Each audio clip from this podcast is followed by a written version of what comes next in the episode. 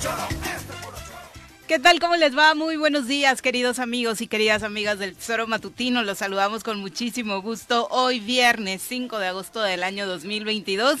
Saludos a todos los que nos sintonizan a través de la 103.7 de su FM. Por supuesto, un abrazo a todos los que nos estén escuchando en cualquier punto, del mundo a través de internet en www.eltesoromatutino.com, radiodesafío.mx y obviamente también eh, los saludamos a través de las redes sociales, en YouTube en Facebook. Muchísimas gracias. Cualquiera que sea la vía que nos estén escuchando esta mañanita, les deseamos un gran cierre de semana. Señora Rece, ¿cómo le va? Buenos días. ¿Qué pasó, señorita Arias? Frío, ¿eh? Allá arriba en Tres Marías, seis grados. La verdad es que por acá en la zona metropolitana, tranquilo. No, salí de la cabañita y puta.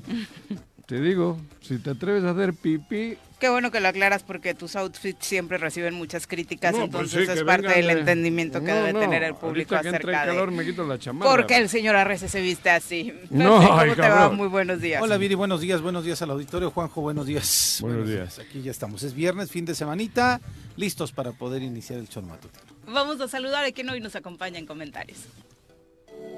Una mujer llena de conocimiento, exdiputada, comunicóloga fiel creyente de la transformación y morena de corazón, sin dejar atrás los deliciosos postres que hace. Ya está con nosotros, Alejandra Flores.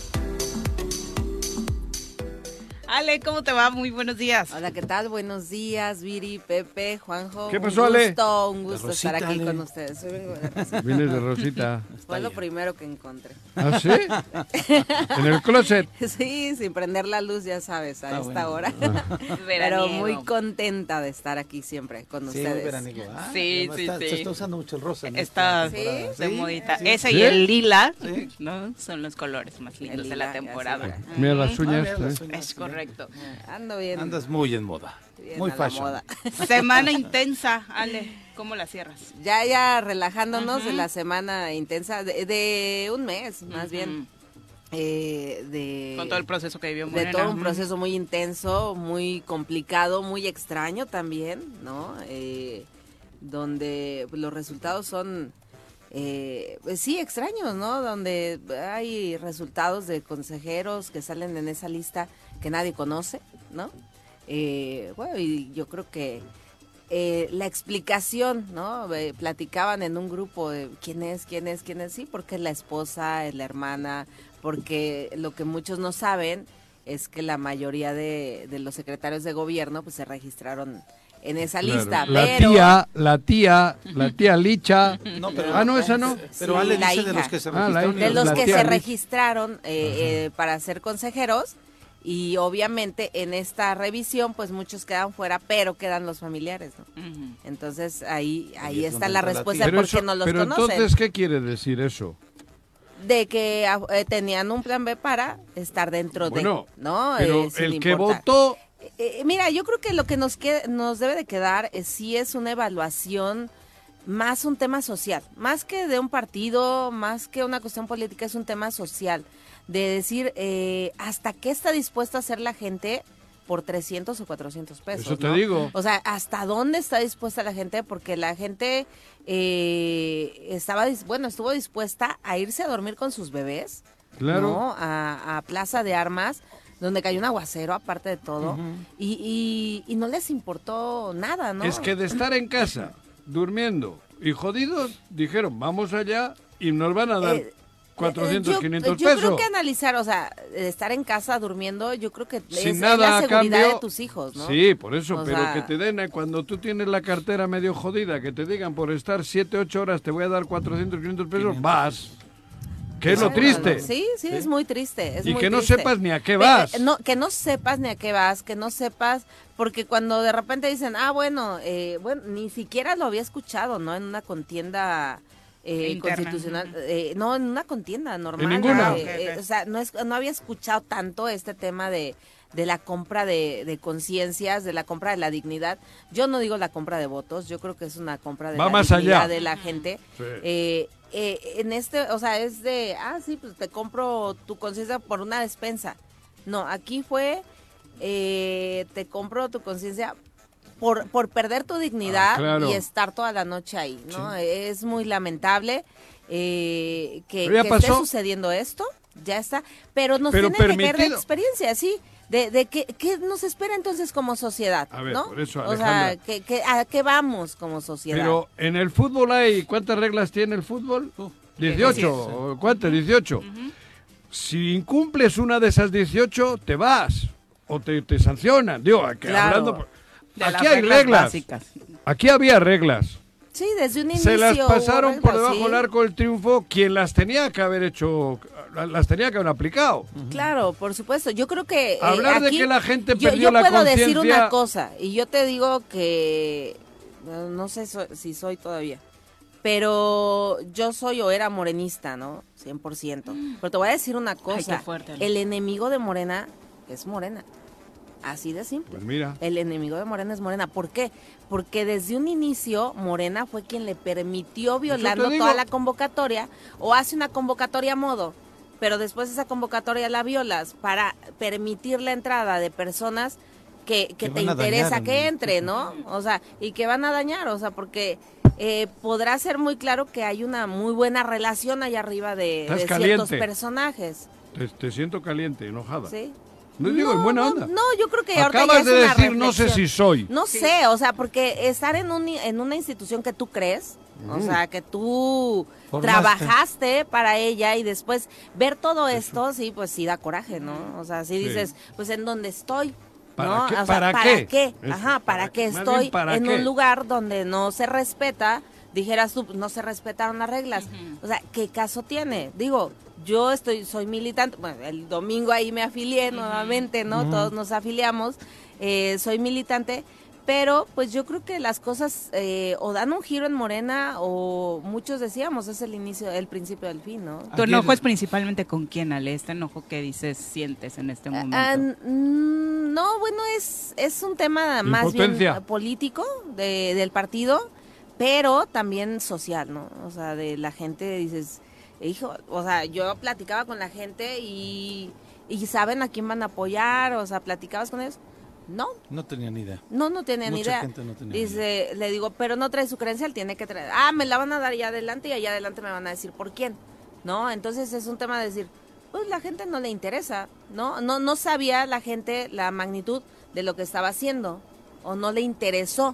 Di- dijera Juanjo, pues de no tener nada, tener 400 pesos Por y si yo, mi esposa y yo ya son 800 pesos. Exacto. Dices, pues no importa, no importa lo que pasa, no importa las consecuencias, es un partido. Lo que no nos damos cuenta o lo que la gente no entendía o a lo mejor no sabe, digo, ojalá y todavía tenga esos 800 o les quede algo de esos 800 pesos, eh, pero lo que no entendían es la trascendencia. ¿No? De, de este tema, de quien se pudiera adueñar de ese partido es quien pudiera permanecer seis poder. años más en el poder. Y justamente ayer el delegado eh, Ojeda ponía, subía una, un Twitter acompañado de una encuesta donde a Morena le está dando el 46%, 44% de la votación, eh, a diferencia del PAN que tiene un 13 y el PRI un 12, y el delegado Ojeda ponía, comprenden, pónganse las pilas compañeros y compañeras, de ustedes depende el futuro de Morelos, saquen la casta que da el origen, vamos. Me parece que es un mensaje directo a la gente que ha estado construyendo Morena, a la gente que sí tiene un pasado en Morena, a la gente que ha dado pues este el Pues esfuerzo de sí, construir digo, esta puede, opción. puedes eh, decir eso, pero eh, Ojalá platicábamos lo hubiera en- dicho en- desde el inicio. no, platicábamos entre los mismos consejeros, ¿no? O sea, eh, los ex consejeros, ¿no? Eh, de, o sea, ¿qué caso tiene, o sea, eh, luchar contra lo mismo en donde estás tú, ¿sí me entiendes? No, no sé si me explico. Es, es ir contra El enemigo en casa. el enemigo en casa. Decían, pues primero yo decía, eh, hacían ahí comentarios y todo de- del tema de lo que sucedió.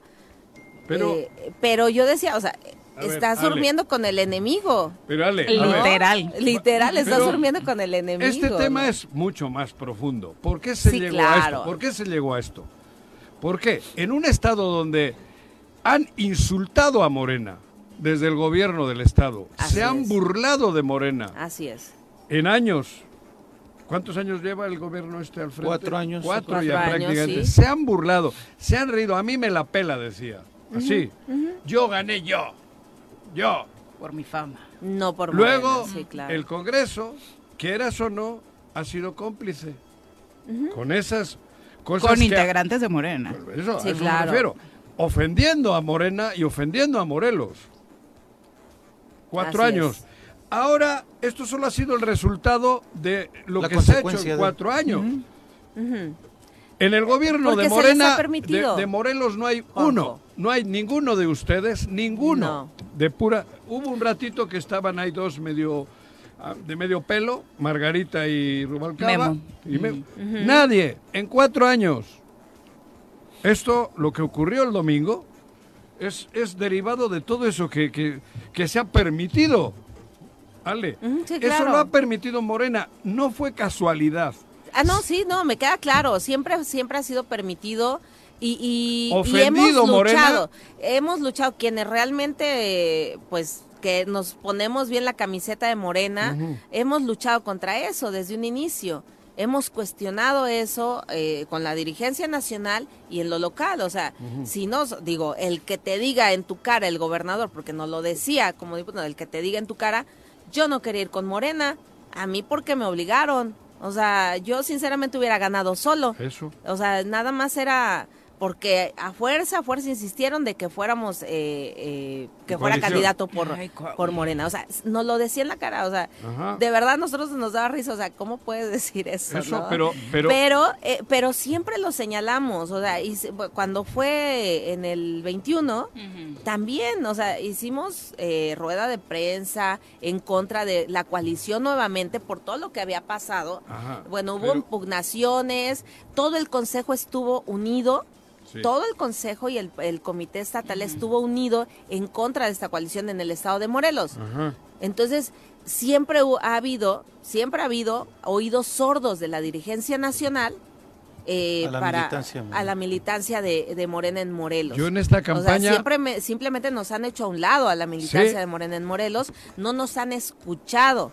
A nivel nacional no nos han escuchado a nadie de, de Y Morelos. eso incluye al presidente de la República. Por supuesto también, sí, claro. No solo es la dirigencia. Sí, porque o de- digo, estás que, Sí, o sea, nosotros estamos siempre. reclamando algo porque aquí vivimos, porque aquí lo estamos viviendo y sintiendo. Y, Pero- y- y el presidente de Morena a nivel nacional, pues para todos lados con su compañerito, ¿no? Uno de aquí de Morelos. Entonces, eh, eso... No, Así le hace Mario Delgado. El Mario Delgado. Sí. ¿Ah, sí? Este es el bueno. Sí, sí, Ah, señala así. Sí, siempre señala así. ¿Ah, sí? Ah, sí, cabrón, sí, sí, sí.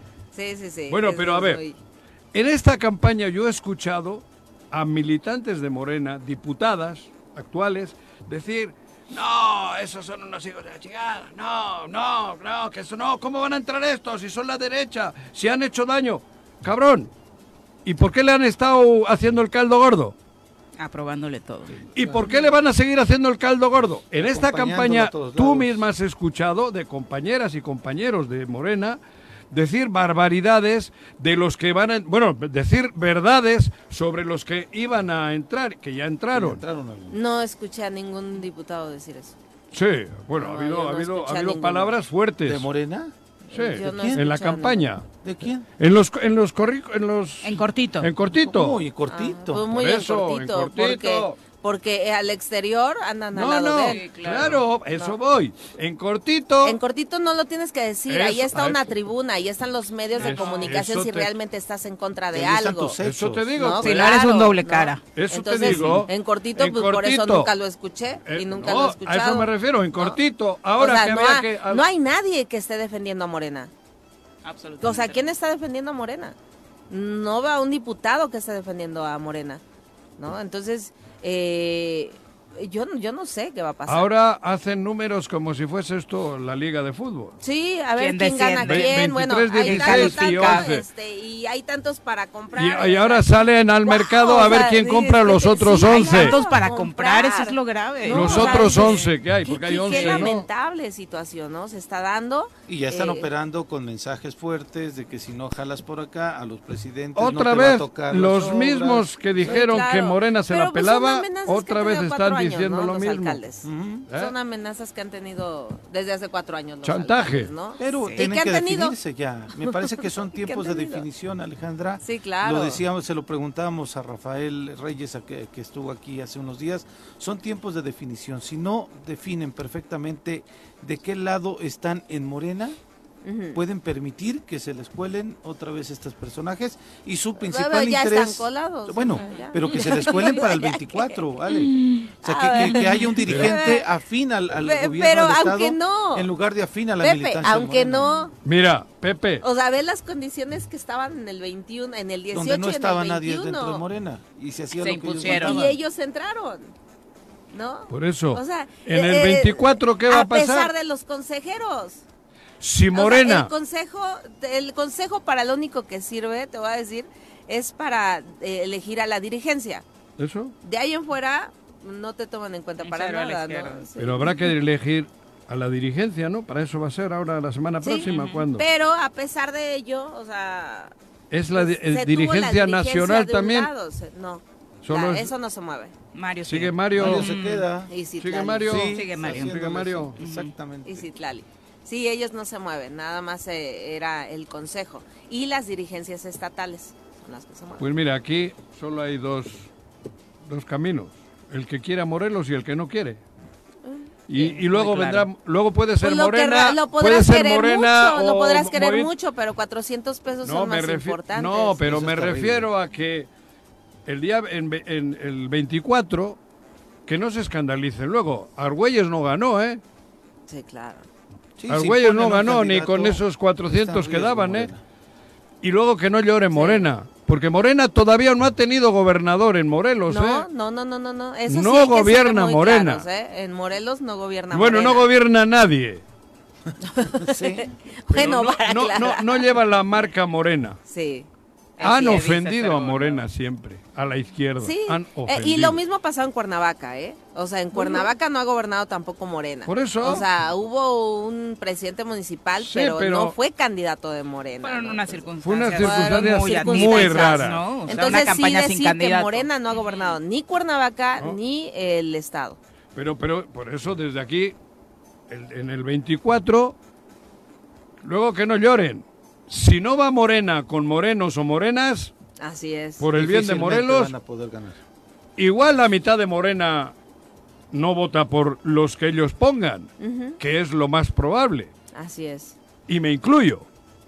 Digo, me incluyo, yo me incluyo, un- uno más, en ese grupo que si no van la, la izquierda como claro, debe de ir, la gente, la gente seguramente agruparemos en otro lado a alguien que sí quiera a Morelos, porque entonces es eso. Vamos a ver quién quiere a Morelos para Así acabar es. con este escarnio que se está haciendo en Morelos. Digo yo. Así es, sí. Desde Huichilac hasta, hasta el Amacuzat, Cerro del Mono, esto está siendo una vergüenza. Sí. Entonces, cabrón, alguien tendrá que salir para decir, salvemos Morelos. Eh, Podremos y si no va en Morena... mucho, sí, no, claro. pero ¿y si no va por Morena, ¿por qué no?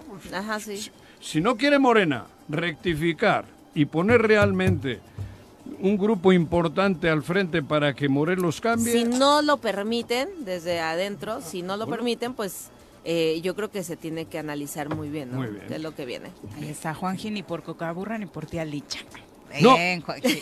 Vamos a pausa, regresamos. ni por ni, no ni loco. Bueno, bueno, Bueno, ¿quién habla? El choro matutino, buenos días. Contáctanos, dinos tus comentarios, opiniones, saludos o el choro que nos quieras echar. Márcanos a cabina 311 6050.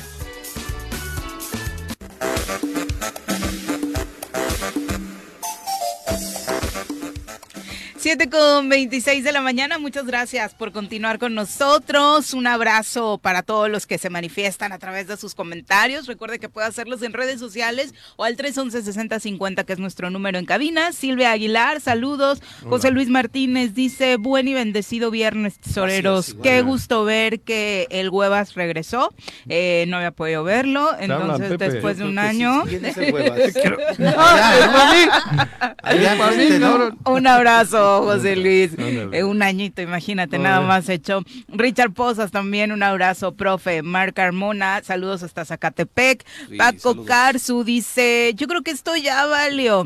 Ya está el hermanastro listo para gobernar, para acabar de sacar No. al Estado, un fuereño más, lo cegó el poder y su objetivo es claro y directo. Está difícil sacarlos de acá. Es así, digo. el descenso, dice Paco Carzu, como No. el glorioso Zacatepec, va a mandar al olvido a este maravilloso estado de Morelos por culpa de los oportunistas que han llegado a este estado. Bueno, por culpa de los que han llegado, no. Por culpa de los que estamos.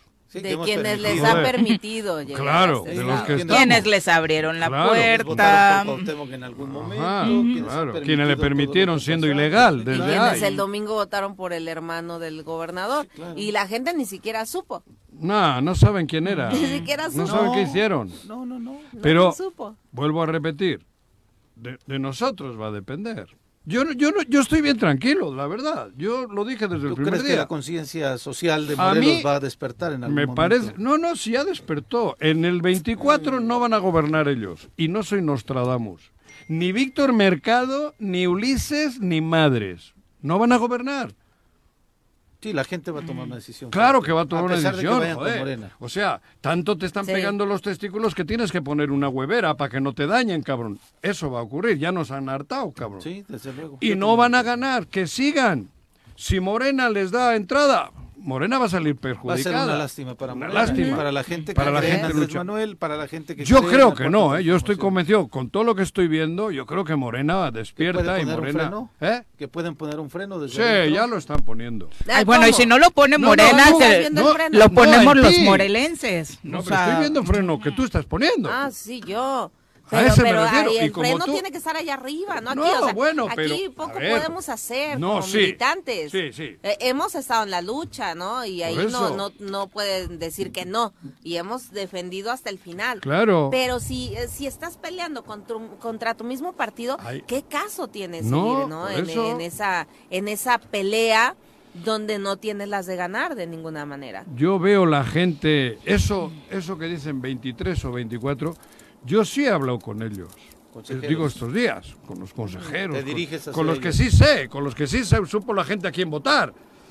Porque eso sí se les conoce, a ustedes se les conoce. La mayoría, la mayoría de los que entraron, al menos en No, Cuernavaca. de los que conozco, digo. de- al menos en Cuernavaca, la mayoría de los que entraron fue porque pagaron. No, por eso, Así, no hablo de verdad es que esos, hablo yo, de ah, los en ese- históricos. sí. Ah, bueno, pero. Hablo de Morena pero en. Cuernavaca no hay. No, en Cuernavaca No. ninguno, ¿no? Ningún histórico. Ah, no sé quién ha quedado ahí en Cuernavaca. nadie. Ningún histórico. No, ¿verdad? No, nadie. Bueno, Patti Patricia quizá. no, tampoco. tampoco es del... De, Morena, de los no. fundadores y que No, llevan- ¿no? No, pero no es de Morena. Bueno, ya a partir del domingo ya es de Morena. Sí, O sea, pero ya de- era de... Ajá. Sí, la regidora. ¿No es de Bejarano? Sí, El pero no de es, es de un movimiento. Ok. ¿no? Dentro de... Eh, aliado de, de Morena. Pero de todas formas la única, Sí, o sea, la de los que única- quedaron, no, no, yo puedo decir que ninguno de los que quedaron fue porque la gente realmente, a, a excepción a lo mejor de Pati Torres, ¿no? Pero Esa de- digo, de de ahí en fuera, Pati. yo creo que a nadie lo conocía. Todos son nuevos y Y, la verdad es desconocidos, que ¿no? yo me siento muy tranquila porque a lo mejor los más de 500 votos que, que, obtuvi- eh, que obtuvimos es de gente que me conocía, ¿no? Y que gente que se esperó para dar su apoyo seis horas, ocho horas, para emitir su voto sin esperar un peso a cambio. Sin esperar una Me despensa a gustó cambio. eso que me dijiste. Ni cocaburra ni tialicha. ¿Verdad? No, no, no, no. A quedar con Sí, eso. es que O sea, yo hablando y él pensando en otra En cosa. comida. Ahorita me estaba... me- es que ya ves que soy de... de lento De aprendizaje. lento, cabrón. Y yo decía, ¿por qué me ha dicho esa chingadera? Juan- Sí, mira, el- repasando los nombres. El Ulises mejor Bravo, RP de esos restaurantes es Juan. Andrés Baena, Jonathan Hernández, Francisco Martínez, Luis Rodríguez. Luis Rodríguez, que es el otro que se lo ubicamos por eso. Ese es amigo, ese es conocido, pero nuestro, ¿no? De las Sí. otras. Pero no es de Morena. No, no, no. De las mujeres. son co- es Noemí. Anaya. ¿Quién? Noemí Anaya. ¿Quién es esa? Tía Licha. eh, Ah, tía Licha. Tania Rebollo, Dixie María Salgado y María José ¿Quiénes son Plata esas Canales. Digo, en serio. No, no sé. Ni, ni de, no, de- no las conozco. No, yo tampoco. Pero la ¿no? primera es la hermana, ¿no? La hermana de Tía Ah, nada tía, Lichita. Esta es tía Lichita. No, pues es tía Licha también. Tania Rebollo. Es hermana. La La verdad hermana, no la había escuchado. Digo, Patti es el segundo lugar, ya comentamos ese tema. Dixie María Salgado tampoco la ubico. Y Nada. María José Plata Canales. Ah, la conozco. Bueno, La tiene una vista. cercanía con Lucia, ¿no? Sí, pero, pero no tiene No trabajo en trayectoria en Morena. Morena. O sea, no tiene nada. Pero eso, te vuelvo a repetir. O sea, es, es todo un proceso. Ustedes permitieron que las pirañas se metiesen en su pecera y las pirañas... No, no puedes decir ustedes permitieron. Morena. Joder, ¿a quién le voy a, de- a, quién le voy a reclamar? con las reglas que pusieron. ¿A sí quién le voy a reclamar? Clarísimo. O No reclamaron, ¿a quién le voy a el hacer partido, este comentario? El partido. Bueno, el partido. vale. O dices ustedes como si yo hubiera partido. hecho las reglas, No. no. Y yo hubiera violado las reglas No, para que entrara alguien, ¿no? Pero el que calla... No hemos callado nunca, aquí hemos estado. ¿Y por qué se han así Aquí hemos estado discutiendo ese tema desde Sí, hace tú, un mes con Viri, con Beba, bueno, ayúdenme aquí. o No, sea, pero, cabrón, No, claro. es que Yo creo no que el enojo, callada. el enojo radica, me parece, y creo que de muchos ni siquiera de la mili- verdadera militancia de Morena, es porque quienes tienen la oportunidad de tener voz en tribunas importantes, como el Congreso, por ejemplo, no lo han hecho. Sí. O sea, sí, particularmente esta Estos tres legislatura años, ha sido cabrón. terrible. Sí. Están más preocupados por ver si les regresan no sé qué que defender al Política. Estado. O alcaldes con miedo, y- que y no de- se y de ahí, por deciden. ejemplo, Y los eh, de los diputados, digo, al menos en Cuernavaca, eh, repito nuevamente, de lo- o, de los diputados que participaron, ¿no? Creo que solo una fue la que... Ariadna dos, y Paola. Ujú. Eh, y bien, pero de los demás, Les fue fatal. fatal. O Y a sea, los diputados ni siquiera- federales ni se diga, ¿no? Y al senador, senador. Ni se o sea, o ni siquiera la lista Sí. entraron, ¿no? Ni que siquiera decían que el lista. senador tenía toda la estructura de los eh, eh, ¿cómo se llaman? Los servidores de la nación o Está la estructura del extraño, ¿no? partido Ahí y demás. Nada, nada. Muy nada. extraño, muy extraño. Sí, Eh, muy finalizamos con los comentarios. Alex Gutiérrez dice, me parece que bien eh, señalaba Juanjo, la cantidad de votos que tuvo la gente de Blanco no le alcanza para gobernar de nuevo Morelos. Estemos con los pies en la tierra. Muchos no pudimos votar y seguro en su momento no vamos a votar por nada que huela a Blanco. Claro. Así que sus números tampoco son para pretender que ya sea dueño de... No, Estado, por eso ¿no? digo, cabrón. Mm. Sí, hay mucho por hacer, ¿no? Hay mucho por es. hacer.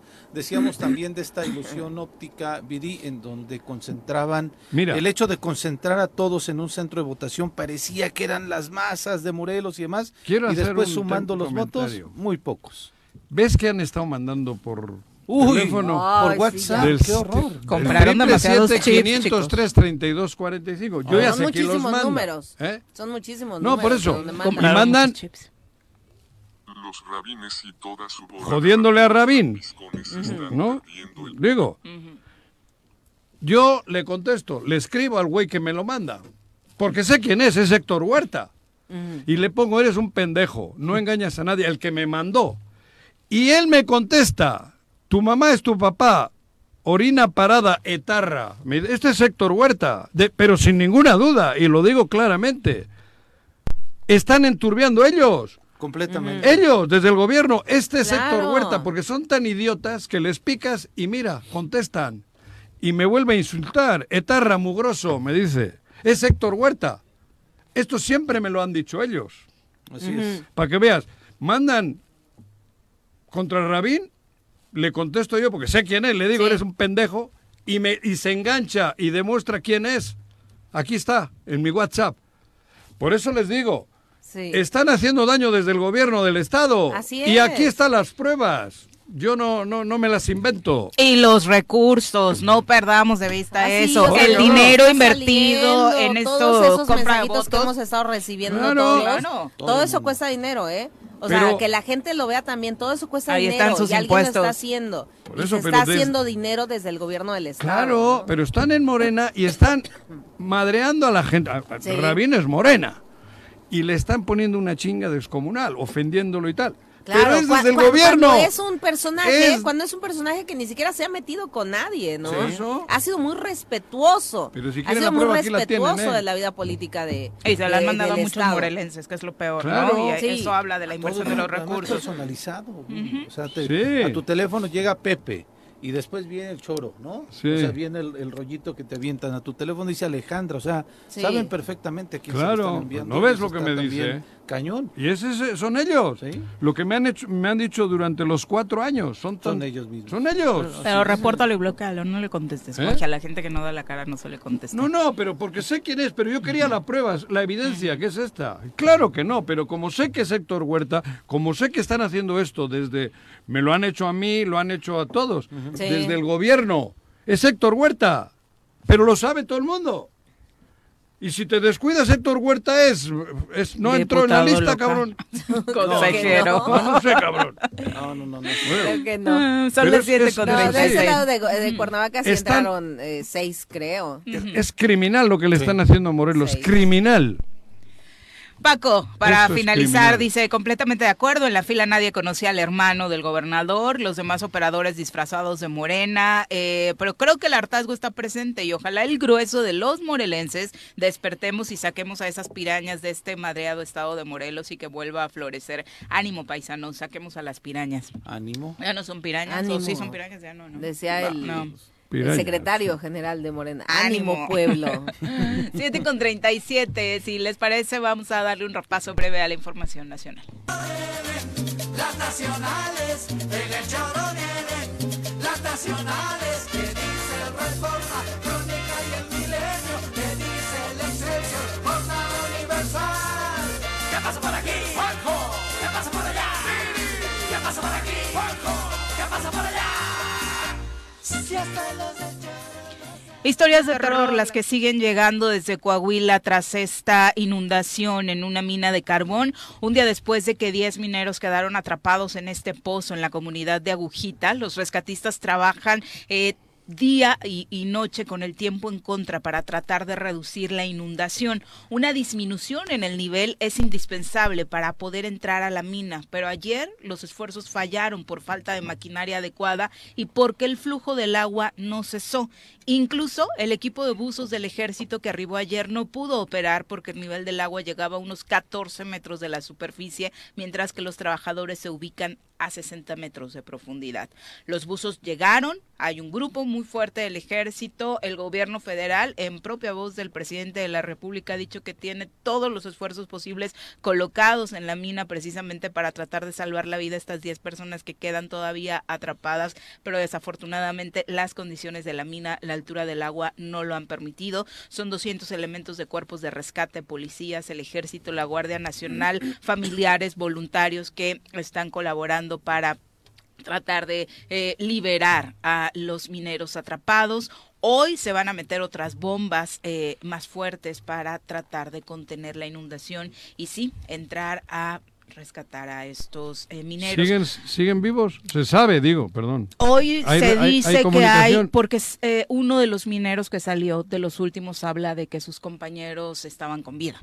¿No? La última vez que los vio. Eso es la- lo único que Ah, se sabe, no hay- no aunque hay- él mismo señala, según el relato que dieron autoridades y familiares, es que pues el nivel de oxigenación es terrible y pues obviamente Una entre más carbón, avanza el tiempo, pues Sí. la condición y la 30 esperanza de ya. vida Son como Sí. 30 horas. fue a las 12.30 del miércoles. Ujú. Sí, sí, sí, 12:30 ya son de la tarde del 30 miércoles. horas, entonces, Entonces, eh, cada vez, obviamente, conforme Hay avanza el reloj, esperanzas. las espera- esperanzas eh, pues van disminuyendo, ¿no? Desafortunadamente. Duro. Qué terrible noticia. Le- eh, lo lo terrible del caso, por supuesto, y lo que mantiene en enojo a familiares, a voluntarios, a activistas, es que se están conociendo los dictámenes que se habían hecho a la mina recientemente Anteriores. y no Para sirven variar. absolutamente Claro, para nada, mismo. no se habían hecho en tiempo y forma, no hay revisiones constantes, entran a arriesgar su vida todos los días y uno de ellos con mala suerte pasa esto que estamos viviendo porque Eso para ellos es claro. un riesgo de vida constante ir a Porque laborar. no se ahí, ¿no? respeta lo que se tiene que respetar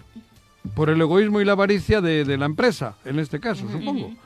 Porque no les puedes meter a unos seres humanos si sabes que tiene que haber, como las reglas del fútbol, cabrón, hay 10 cosas que a huevo tiene que tener una mina. Si no las tienen, no permitas que entren los, los Sí, que seres trabajen, humanos. que estén laborando, ¿no? Porque pasa esto, tarde o temprano pasa. Sí. En meterse en la Y tierra. esa es una irresponsabilidad y gandallez de los empresarios. Pero ya se, pero, lo ya se sabía. Sí, claro, sí, sí, sí. Digo, por lo que dices, ¿no? Sí, tan se sabía que el responsable de los trabajos ese día eh, desapareció. En cuanto se dio la inundación, Dijo. huyó, ¿no? Eh, por supuesto, claro. tratando de evadir Sí. la ley y cualquier responsabilidad, responsabilidad. conociendo claramente que las condiciones no eran las ideales y que, como siempre, pues antes de agarrar al dueño, iban a agarrar al responsable de los trabajos ese día. ¿no? Por Ujú. ser el, el responsable.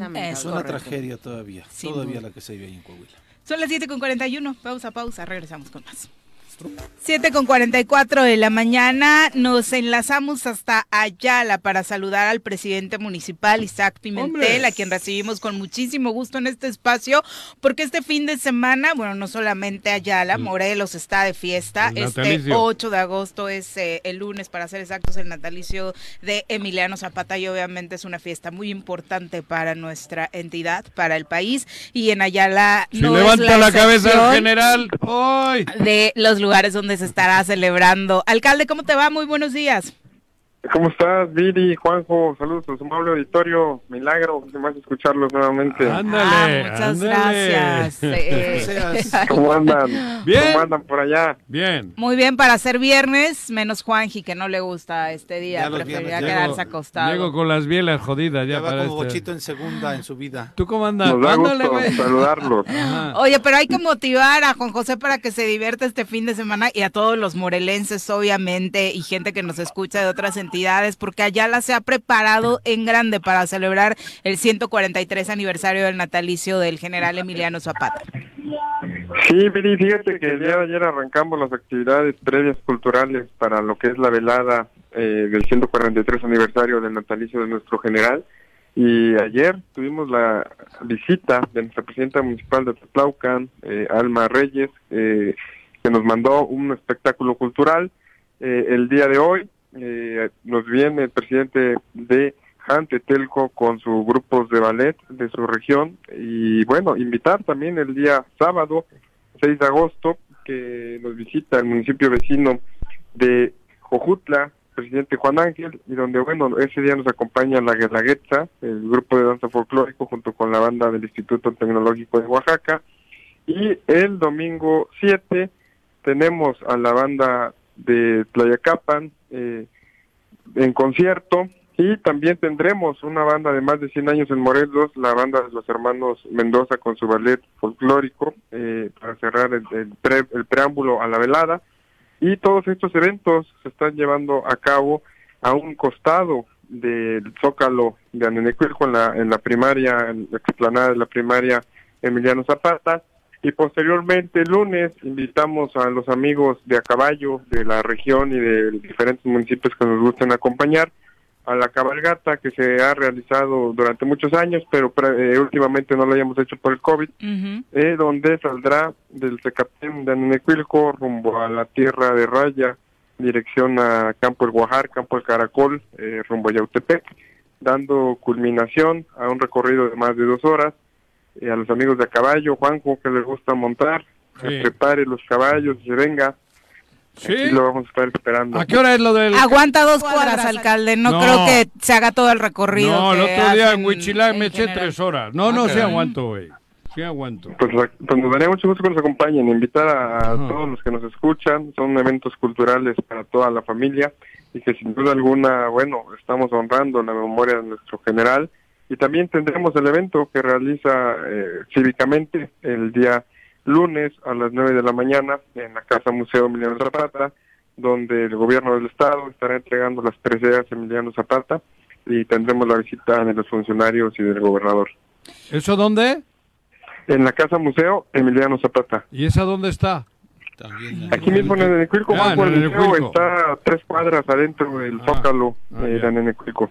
Sí, que hablar que toda esta infraestructura, afortunadamente durante esta este sexenio eh, del gobierno federal, ha invertido de manera muy fuerte y también por fortuna te tocó a ti, alcalde, encabezar varios de los trabajos que se han hecho en este sentido, con motivo precisamente de enaltecer los lugares donde el general Emiliano Zapata, un héroe nacional, eh, pues tuvo a bien luchar por los derechos de los mexicanos.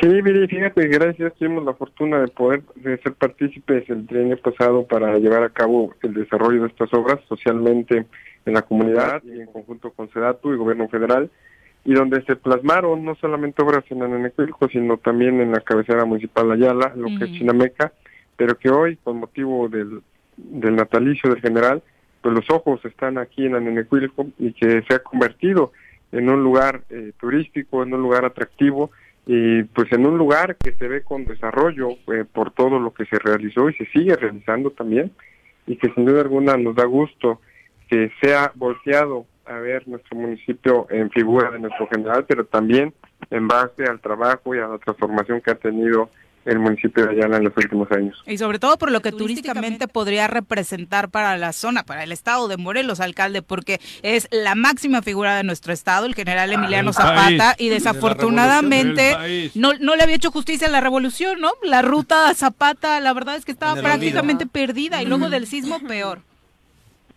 Sí, fíjate que, que, que sí estaba, pues no volteado a ver nuestro general, pero que el presidente Andrés Manuel sin duda alguna conmemoró el, el año de, de Emiliano Zapata en el, el centenario de su muerte y de que pues sin duda alguna fue beneficiado nuestro municipio históricamente como nunca se había hecho y que nos dio mucho gusto. ¿Por qué? Porque tenemos algo más que ofrecer, aparte de lo histórico y lo cultural, sino ofrecer algo más que la gente pueda tener comodidad al visitar un lugar tan importante y tan histórico. Porque aquí nació, aquí pro- eh, promulgó su plan de Ayala en la parota del Zócalo de Ciudad de Ayala, y bueno, y aquí también fue privado de su vida en la hacienda de Chinameca.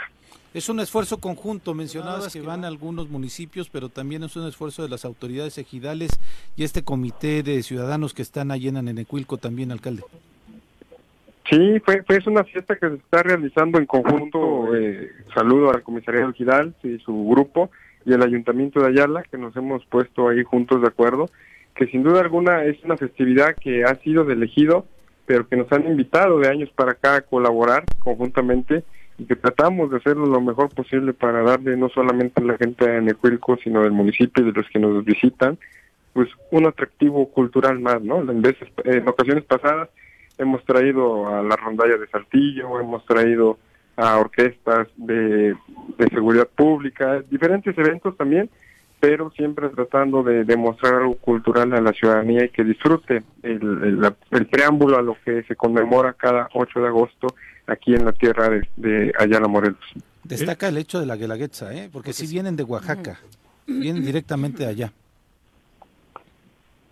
Sí, fíjate que en el 2019 también nos visitó la Guelaguetza, hicimos el recorrido saliendo, eh, como le llamamos aquí, procesión del Zócalo de Ciudad de Ayala, la banda y toda la, la- la- la- el ballet, recorriendo las calles principales, dando mezcal a la gente, y que sin duda es algo muy bonito, y que hoy nos visita nuevamente la Guelaguetza el día sábado, e invitar a la gente y agradecer al presidente de, de que nos apoya también, y sin duda alguna, pues trabajando de la mano. Pues yo creo que es una buena oportunidad, ¿no? De que los morelenses, los que no tuvimos oportunidad de ir a Oaxaca, Oaxaca. vamos a, vamos a Ayala, vamos a Ayala a ver a la Guelaguetza.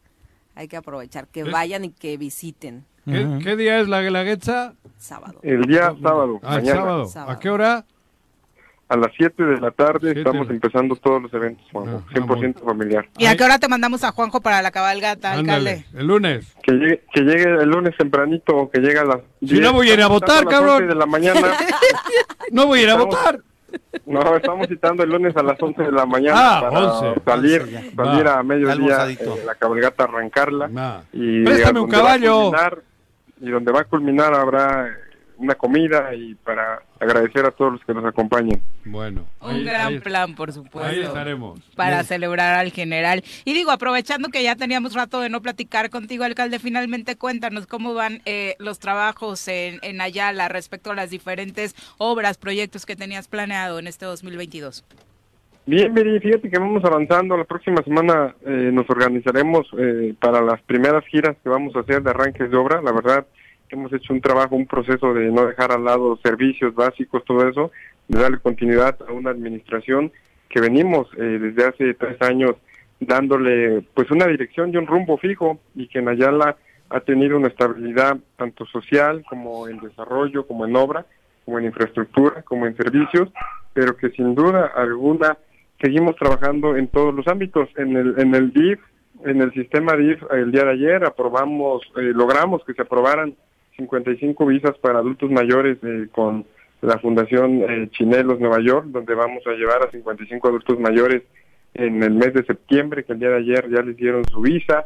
Y así como eso, hemos hecho mucha labor social, mucha labor altruista, pero que viene ya lo, lo importante en obra pública, la inversión que vamos a hacer este año en las 28 comunidades de nuestro municipio y que vendrán obras eh, prioritarias. Eh, ¿A qué me refiero? Que vamos a empezar ahorita la primera gira, 15, 20 obras de electrificaciones, drenajes y algunas pavimentaciones, porque eh, nos dedicamos en el año pasado a desarrollar nuestras vías de acceso, a dar eh, una mayor afluencia de entrada y salida a todos los ciudadanos eh, del municipio y de los que van de paso y que nos visitan, con vialidades que tenían más de 15, 30 años que no se les hacía alguna intervención, pero que hemos dado pie, cavidad a tener casi ya un 80% de nuestras vialidades principales que cruzan el municipio en, unas condiciones muy, muy buenas de reencarpetamientos que hubo, de obras magnas que hubo como ayuntamiento, la presidencia municipal,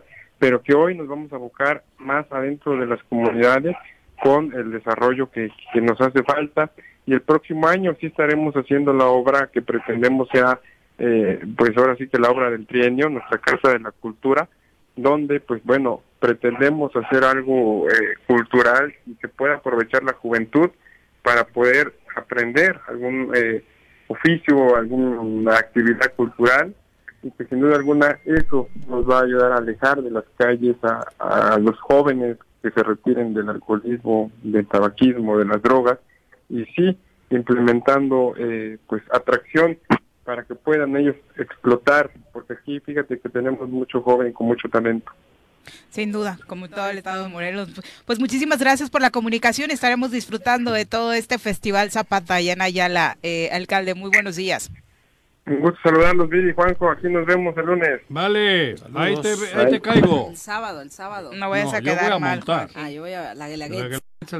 Sí. Bueno. No te vayas a bajar a los dos segundos, ¿eh, Juanji? ¿De Aguanta caballo? las dos horas, No, por favor. tengo ya. ¿Ya tienes condición? Sí, Sí, ya. las has aprendido bien a Malboro. Sí, me enseñó bien. Y ya el trasero no me duele tanto, cabrón. Cuando montas el caballo. Porque la primera No hay vez... ningún otro momento en que me duela el Dios. trasero, cabrón. 7 con 56. Después de la volvemos. pancita ayer. 8 de la mañana en puntito, Liliana Mora, saludos. Eh, Roger Juárez, un abrazo, querido Roger. Muchas gracias por escucharnos. Vicky Jarquín también, un abrazo. María Félix Flores te manda muchos saludos, sale.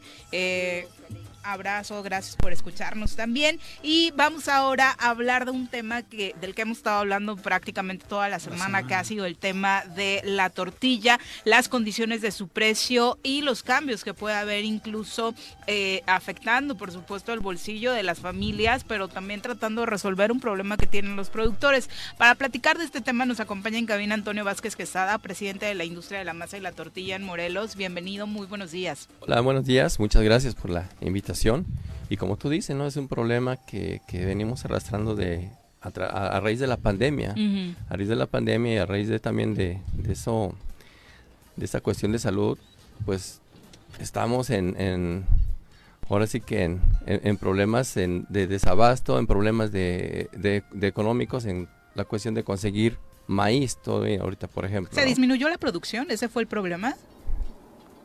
Una parte se disminuyó y la otra parte pues se, se elevó, ¿no? Los grandes acaparadores en México han, han tenido e- ese, ese, este, pues ese negocio, ¿no? Son los negociantes. Nosotros no tenemos acceso al maíz directo de los, pro- de los, de los Productores. productores y es por eso que se incrementan los costos para nosotros. Incluso en este el momento intermediario. Del intermediario Es o el del coyote que le llamamos, ¿no? Ujú. Incluso en este momento el maíz de la región que es Guerrero y Morelos ya se terminó, se terminó a partir de abril más o menos. Wow. Y ahorita estamos trayendo maíz de Sinaloa. El- ¿Y eso no es lo común? O sea, ¿hasta qué meses los- alcanza regularmente? Sí, porque por ejemplo Morelos no es no no es eh, no sé, Autosuficiente. au- Autosuficiente. autosuficiente Ujú. en la No. en la cuestión de, de- del maíz. Tenemos maíz de ahorita de Sinaloa, estamos comprando de allá y pero simplemente el hecho de traerlo para acá nos el cuesta traslado, Claro. el traslado nos cuesta alrededor de 1400 pesos por Más. por tonelada de maíz traerlo para acá. Entonces, Claro. imagínense un tráiler de 40 toneladas. De 40 toneladas son, son más de 50 mil pesos solamente el flete de, por traerlo para acá. Eso incrementa más los costos y no hay otra, no hay otra, tenemos que traer maíz de allá, no hay otra. Y, y, y Bueno, bueno, pero si allí siembran maíz y es negocio, nosotros aquí, ¿por qué no lo hacemos? Bueno, es que te pregunto a ti, pues tú no. Sí, mira, ahorita incluso el, el, el Esos campos que están con ese con la caña de azúcar. Sí, es, es que la caña de la azúcar, caña de nosotros azúcar creo es no allá, nos- es no lo que más produce reditúa. No reditúa al, al pueblo de Morelos, ¿no? Arroz también, ¿no? Pero ¿sabes qué es lo que veo aquí en Morelos? Como que lo, lo principal es el arroz, el arroz y el azúcar, en la caña, por ejemplo, Sí. ¿no? Porque es un... un- un- Pero cabrón, ¿Cuánto tortilla, producimos? Y el maíz ¿Cuánto producimos de maíz en el, en el estado? ¿Tienes el dato? alrededor de 15 mil toneladas de, Toneladas. de- ¿Y cuánto de es lo que consumimos los eh, morelenses ustedes? Son en ellos? 70 mil toneladas por año. Es el que consume solamente lo que es el sector más y tortilla en el estado. O sea, ni casi 15,000. menos de una cuarta parte es lo que Sí. producimos el en el 20%. estado. Nada Sí. más lo que implica el resto. Claro, y, y sí hay más, o sea, sí hay más producción de maíz, pero no es maíz que va dirigido a la producción de la tortilla, es para ag- agropecuario, para vendérselo a otras empresas, que es lo que va destinado para otros Para fines. transformarlo en otras cosas. Así es. No en, y- no en tortilla. No en tortilla. Incluso las harineras, el primero de agosto, anunciaron un alza en su costo de, de- por tonelada de 1.200 pesos. El- el- la- son tres veces al año que aumentan su costo ellos, su precio por tonelada. Incluso anda alrededor de 16 mil pesos la tonelada de harina. Echarle harina a, a- a la tortilla, a la producción de la tortilla, esto ahora es un lujo para nosotros. Dicen, oye, le estás echando harina. No le echamos harina porque no nos conviene, no es costeable, vaya. Ujú. El maíz sigue, sigue a un precio, pues, razonable. razonable. Dentro de lo que ca- No, comparado con la harina. Claro, Ujú. relativamente, ¿no? Ujú. En febrero teníamos el, el maíz, lo estábamos comprando en 6 mil pesos, aproximadamente La 6 La mil tonelada. la tonelada, y ahorita está en alrededor de 9 mil 500 pesos. 50% por ahí. Fue este Ah, año sí. el que cambió todo, porque hablábamos de la pandemia, la venimos arrastrando desde 2020, pero Sí. realmente las variaciones han sido los últimos meses. Sí, fí- fíjense que, que cuando hay, hay cosechas, que es la, la cosecha otoño-invierno, diciembre, enero, por la cuestión de, de- de alta producción que hay en el estado y en el estado vecino, que es Guerrero también, tiende a la baja el costo de la, del maíz, Ujú. porque hay mucho maíz. La oferta y la demanda. Así es, es correcto. Y ahorita ya, como ya no hay maíz, pues se, se- se- se incrementa más el costo, ¿no? Y sí, sí, in- independientemente de que tengamos nosotros ese precio del maíz ahorita, independientemente de eso, si tuviéramos un precio al menos, un precio, el de garantía que emitió el presidente de México, con eso nosotros estabilizaríamos el ¿Y ¿No precio. lo respetan o qué? ¿El precio de No. garantía? ¿Sabes qué? ¿Sabes qué? ¿Cuál es el problema aquí? Que, que un molinero X no puede traer un maíz de Sinaloa ahorita en este momento porque un tráiler anda alrededor de 300 mil pesos. No tenemos el- ese capital para que un solo molinero traiga eso. claro. Entonces, así es, ¿no? Y, y es un negocio ahorita para los intermediarios el comprar porque para eso están ellos y con lógica razón pues tienen su utilidad o su ganancia con la venta del maíz incrementándolo un poco más. Es por eso que, que se incrementa el O precio. sea, que de origen sí, sí se respeta, de origen, Sí, ¿no? Pero Sí. pues, aquí ya se compra con intermediarios, no se puede desde origen. así es, es. Es con intermediarios y además pues el, el costo allá, eh, Ahí el gobierno del estado no puede intervenir. Para ayudar, digo. Claro, sí. Y, y fíjate que, que no, yo, yo personalmente con varios compañeros hemos ido a, a- aquí en el estado de Morelos. No queremos dinero, no queremos créditos porque está descapitalizada esta sí, industria. claro. O sea, la verdad reconocemos que no vamos a poder pagar 100 mil pesos, 200 mil pesos y pagar intereses más. Es incosteable. Lo que nosotros estamos o, o hablamos con las autoridades aquí del estado es ustedes, a través de ustedes, que es gobierno del estado, tengan el, tenemos el plan de comprar maíz a Segalmex Ujú. para que a través de ellos tengamos ese precio de garantía que les comenté en su momento y nosotros estabilizar el precio de la tortilla. Ese es el ese es el fin que nosotros tenemos. Repito, no queremos dinero, no queremos que nos presten dinero, no queremos Que respeten los costos so- solamente. solamente ¿no? que respeten los costos y con eso, independientemente de la bolsa, el papel, ¿Qué el les han adherente. dicho? Ajá, la respuesta cuál fue. No, es Ah, que la, la supongo entonces secretaria... es del gobierno federal, La ¿no? secretaria, Segalmex es del, del gobierno federal. La secretaria dijo que no han entregado ustedes los formatos y demás, pero ella sí está pensando en temas de préstamos, Sí. no está pensando en Ah, esta claro. este, Claro. situación que tú estás comentando en este momento. Sí, mencionaron un- por ahí un 3 millones de pesos. Imagínense el 12% de 3 No, no, millones de sí. pesos. Por eso O sea, aclarabas que no eran créditos los que estaban pidiendo, Es ¿no? correcto. Bueno, es que aquí están hablando de dos cosas diferentes, Ujú. ¿no? O sea, ellos no están hablando de créditos, pero la secretaria sí está hablando de... Y dijo que ah, el año Sí pasado queremos dieron apoyarles 3 con millones. Seguro. pero Haciendo cuentas, los 3 millones son nada. También. No, no es nada, incluso Pero quedas endeudado. Claro. no es nada y además quedó uno endeudado. Lo que nosotros queremos es generar acuerdos con productores del Estado para que se les pague un precio. Ellos, ellos por su parte tengan, tengan garantías de, venta, de venta y, y- y de precio. Y nosotros garantía de compra y, y de abasto y de precio también. Claro. Ese es lo que, lo que nosotros queremos. Para eso están los gobiernos. Enlazar Claro. directamente Es- a los es- productores con Eh, ustedes. esas gestiones las tiene. Eso es el gobierno. Es correcto, y, y, y si, y si el Estado tiene o, o- o en su producción generan 15 mil toneladas de maíz, obviamente no, yo no voy a tener dónde guardar 15 mil toneladas de maíz, ni entre 10 compañeros tenemos ese, ese espacio, y el dinero también. Entonces, yo el apoyo que les pido al gobierno del Estado y a la Federación también es que intervengan ellos para las compras, para los acuerdos, generar acuerdos firmados y obviamente también, ¿por qué no aportar nosotros también posiblemente un porcentaje X para amarrar ese, ese, ese convenio y tener nosotros también esa seguridad de tener ese, ese grano para nosotros en las ¿Y dónde lo guardarían?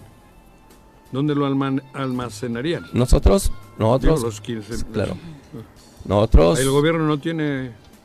sí tiene, tiene espacios o centros de acopio le llaman, Ajá. centros de acopio, lo que antes era ANSA, o sea, almacenan nacionales de depósito, ahí se pueden acopiar, incluso a, a Segalmex, a través de sus bodegas que tiene en el estado, que son, me parece que cuatro, en México comentamos eso, ese, ese detalle, ¿no? De, de poderlos acopiar, que nos den chance o, o es la oportunidad de guardar ahí, pero pues obviamente junto con ellos. O sea, nosotros nos hemos movido en México con Segalmex, con Economía, con, con el subsecretario Héctor Guerrero, nos ha atendido en México. Y aquí en, en- en Morelos, pues con la Secretaria de Desarrollo Agropecuario, pero bueno, ahí la, la cuestión yo no sabía que era banco, que prestaban dinero y que, eh, vaya, no queremos. Pues no, no es banco, es secretaría, pero bueno, qué lástima que actúen ¿Cómo está el kilo hoy? Eso, bien.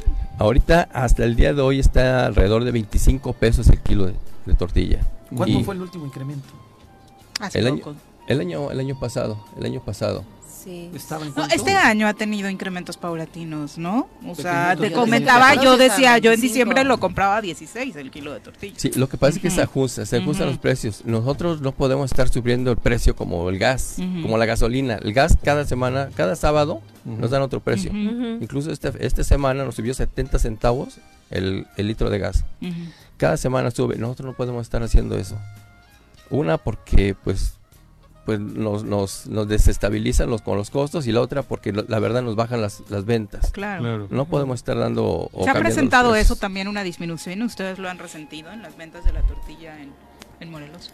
Sí, sí, incluso La hasta... que cier- come si no come tortillas. Sí, recuerden que es el alimento básico. básico. Es que era impensable no comprar Claro. tortillas cuando era para Si vendías 100 alcanzaba, kilos, hoy no vendes 100 Ujú. kilos, la gente come menos. In- Es mi incluso- pregunta. Y, y si hablan de, de promedio de venta al mostrador, en cada punto de venta, vamos a hablar, vamos a irnos a 15 años antes. Cada pun- punto de venta en Morelos eran de mil kilos hacia arriba. Ahorita son 80 kilos, 70 kilos. en ¿Cómo cada mil punto kilos? de- mil kilos de tortilla Ajá. en cada punto de venta Cada- vendidos. Cada- tortillería. Cada tortillería. Pero ¿en cada cuánto cuánto? tiempo? Diario. Era- ¿Diario mil? Eso era diario, mil kilos diarios. ¿Y ahora? Estamos hablando de 15 a 20 Hace años. Ajá. 15 En el años. 2005. Digo, quizá había menos tortillerías este, y la gente acudía más a esos centros. Ahora hay más tortillerías. Y el Claro. costo era muy No, y el diferente. costo era muy Bueno, y Sí, sí, sí. entonces. ¿Y ahora 80? Ahora 80 kilos, el promedio de venta que andan en las De tortillerías. 1000 a 80. De 1000 a Pues- 80 kilos, incluso todos los supermercados venden tortilla ahorita. Sí. ¿Que también es una competencia fuerte para ustedes o es intrascendente? Pues es relativo porque ellos producen tortilla de harina que, Ajá. Que no sabe igual. que no sabe igual, que no tiene las mismas Y engorda más. Claro, y- No consuman esas Engorda tortillas. más. incluso siempre les Vayan a digo, la tortillería de lo- la esquina. claro, y les digo y lo reto, ¿no? A ver, compren un kilo de tortilla en el súper y lleguen a casita, háganse unas enchiladas o chilaquiles, no sirven. No agarra, no amarra. No sirven, no sirven como las tortillas tradicionales hechas de maíz nixtamalizado. Como los que hacemos Ajá. nosotros. Sí, claro. Y el Sí, sabor. no, no, no es o sea, la verdad, el sabor es, es muy claro en ese sentido. Esta charla, por supuesto, es para que también el público que, que nos escucha, el ama de casa, las familias, eh, entiendan un poquito el proceso por el que pasan los productores, pero ¿qué mensaje les daría? ¿Se va a dar, no se va a dar el incremento y de qué depende? Los incrementos se dan, o, o yo le llamo ajustes, ajustes de precios de acuerdo a los costos de producción que tiene cada punto de venta, porque todos, algunos venden 80 kilos, algunos 120 o 150, y algunos compran hasta de por camiones de 5 toneladas, a veces unos van comprando de, de dos bultos, son diferentes los costos, y es por eso que sí se van a ajustar precios. Venden 80 kilos. ¿A cuánto es el kilo? A 25. 25. ¿Qué utilidad le queda al que vende? Al, al- al tortillero, al que tiene la maquinita. Sí, claro, y Puta, con 80 kilos. Me imagino que el margen de utilidad es no poco. También está jodido la industria de ustedes, ¿no? Es muy poca la utilidad, incluso algunos. Miren, cada tortillería es un es una es un patrimonio donde vive una familia Ajá, en claro. Morelos. Por eso, sí. E- Entonces lo que aplica aquí unos dicen, ¿sabes qué? Voy a dar la tortilla a, a este precio porque de todos modos no pago empleados. Es el autoempleo, pero aún así yo digo, entonces tu trabajo no vale o Claro. ¿qué Sí. pasa, ¿no?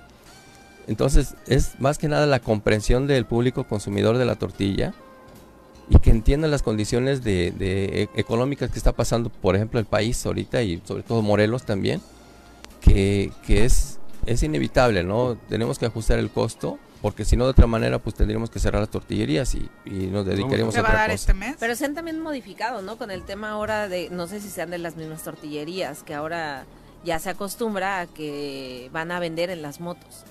¿No? Ah, ¿Es parte de las mismas tortillerías o, o es eh, otro tipo de negocio? Porque yo lo había escuchado alguna vez que alguien señalaba que era como una competencia desleal o, Sí. son de, o, o han transformado su venta los mismos eh, empresarios de la tortilla. Sí, lo que pasa es que algún, hay- yo, mm, más o menos un 30% de las tortillerías o de negocios que se dedican a este gremio están Ajá. por la libre, o sea, no están, no están dados de alta en la hacienda, no están dados, o se, o se roban la luz. Son medios piratas. Por eso le llaman tortillas pirata, ¿no? De lo, lo de la moto, pero pero en la moto no es que no estemos de acuerdo, sí lo pueden hacer, pero que, que se regule, que se regularice. Metí una, un proyecto de ley desde hace ocho años en el Congreso del Estado para que esto se vuelva una, una ley, no sean solamente reglas, eh, eh, reglamentos en los municipios y sea de aplicación supletoria para que haya un orden en la venta de tortilla. No hay, hay una norma oficial mexicana y de salud para que regule también esto, esta Sobre cuestión. todo por eso. Y ahorita que estamos en pandemia, pues es un foco de infección, ¿no? Sobre Ujú. todo en los municipios del sur, que se dedican más, yo creo que un 60% a la venta de tortilla en moto, y de veras es un foco de infección por la cuestión de la Entonces, pandemia. es, es que podríamos hacer el llamado a la gente a que vaya a la tortillería, que no consuma, no se arriesgue y no consuma a, a los que venden en las motos, ¿no? Digo, habla una persona que sabe del Sí, negocio sí. de la tortilla. que se dirijan al establecimiento que está en la, la tortillería, en el local de la tortillería, vaya, que es donde, donde deben de comprar la tortilla, ¿no? Porque independientemente se pierde, además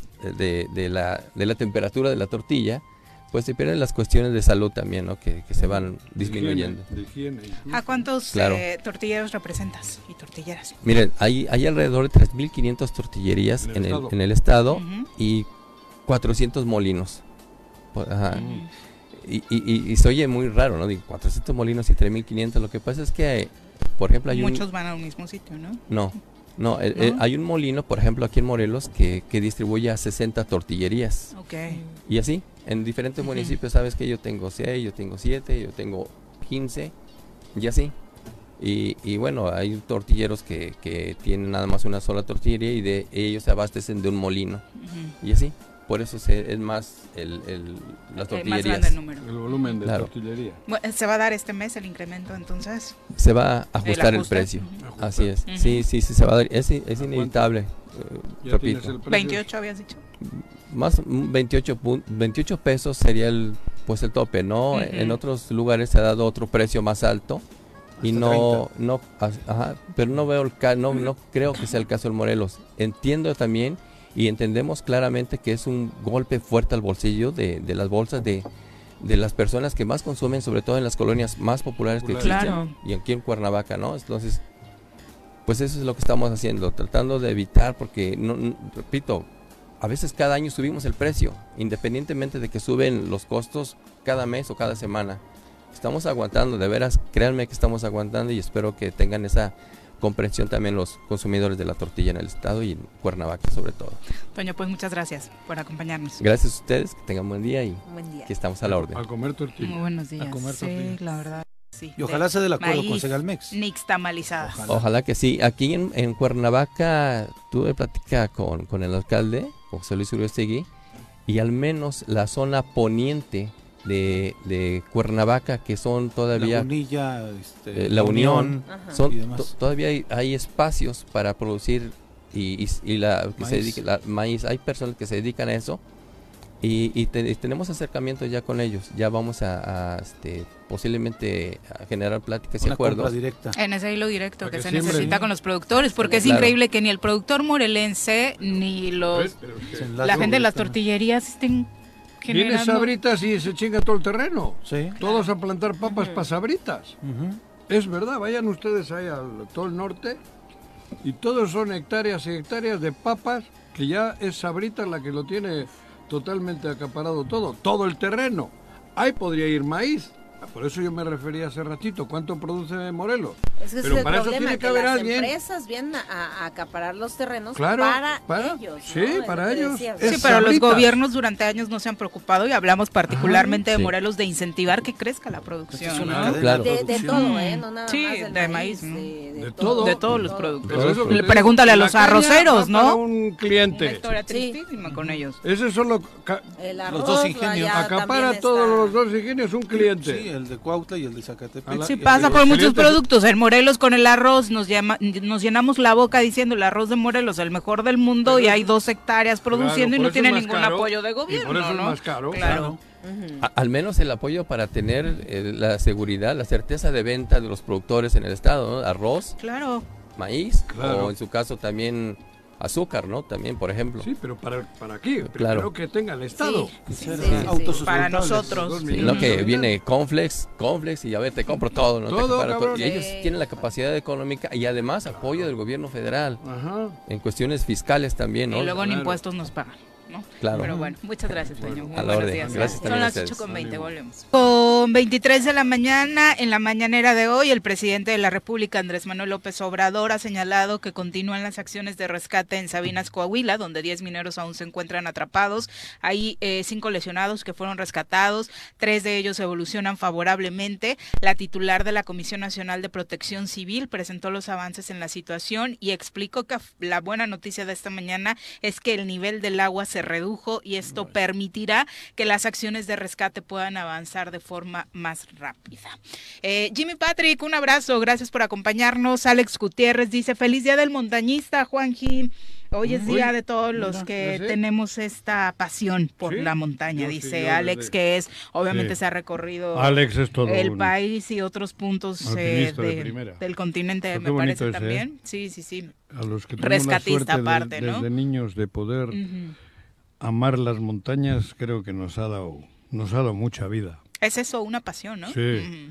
Sí, sí, por supuesto. Yo recuerdo de niño, de muy niño, con mi papá hacíamos grandes montañas, cabrón, Ujú. con 7, 8 años, ¿no? Y luego Y repetiste queda- la historia y mis con tus hijos lo hijos, siguen ¿no? haciendo. Los escenarios maravillosos. Y eso sí, sí, yo por el eso contacto te- con la naturaleza. Sí, no, lo que hace Alex, Alex, vamos, además de que se arriesga la vida en rescatismos y esas cosas, pero Sí, es- que él combina esta parte, no se ha capacitado precisamente para ser rescatista, entonces Claro. una labor muy interesante. Y a todos los que tienen esta pasión. Es pues, que los que vamos al monte corres siempre el riesgo de tener un accidente. Y tiene que haber gente como Alex que conociendo las montañas saben cómo rescatar a los heridos, ¿no? Exactamente. Es Son- chingón. Son las 8 Hoy es el día del 25. Hoy es el día del montañista y el día de la cerveza, así que Mira, a celebrar. Ese yo creo que anda más cerca, de- ¿verdad?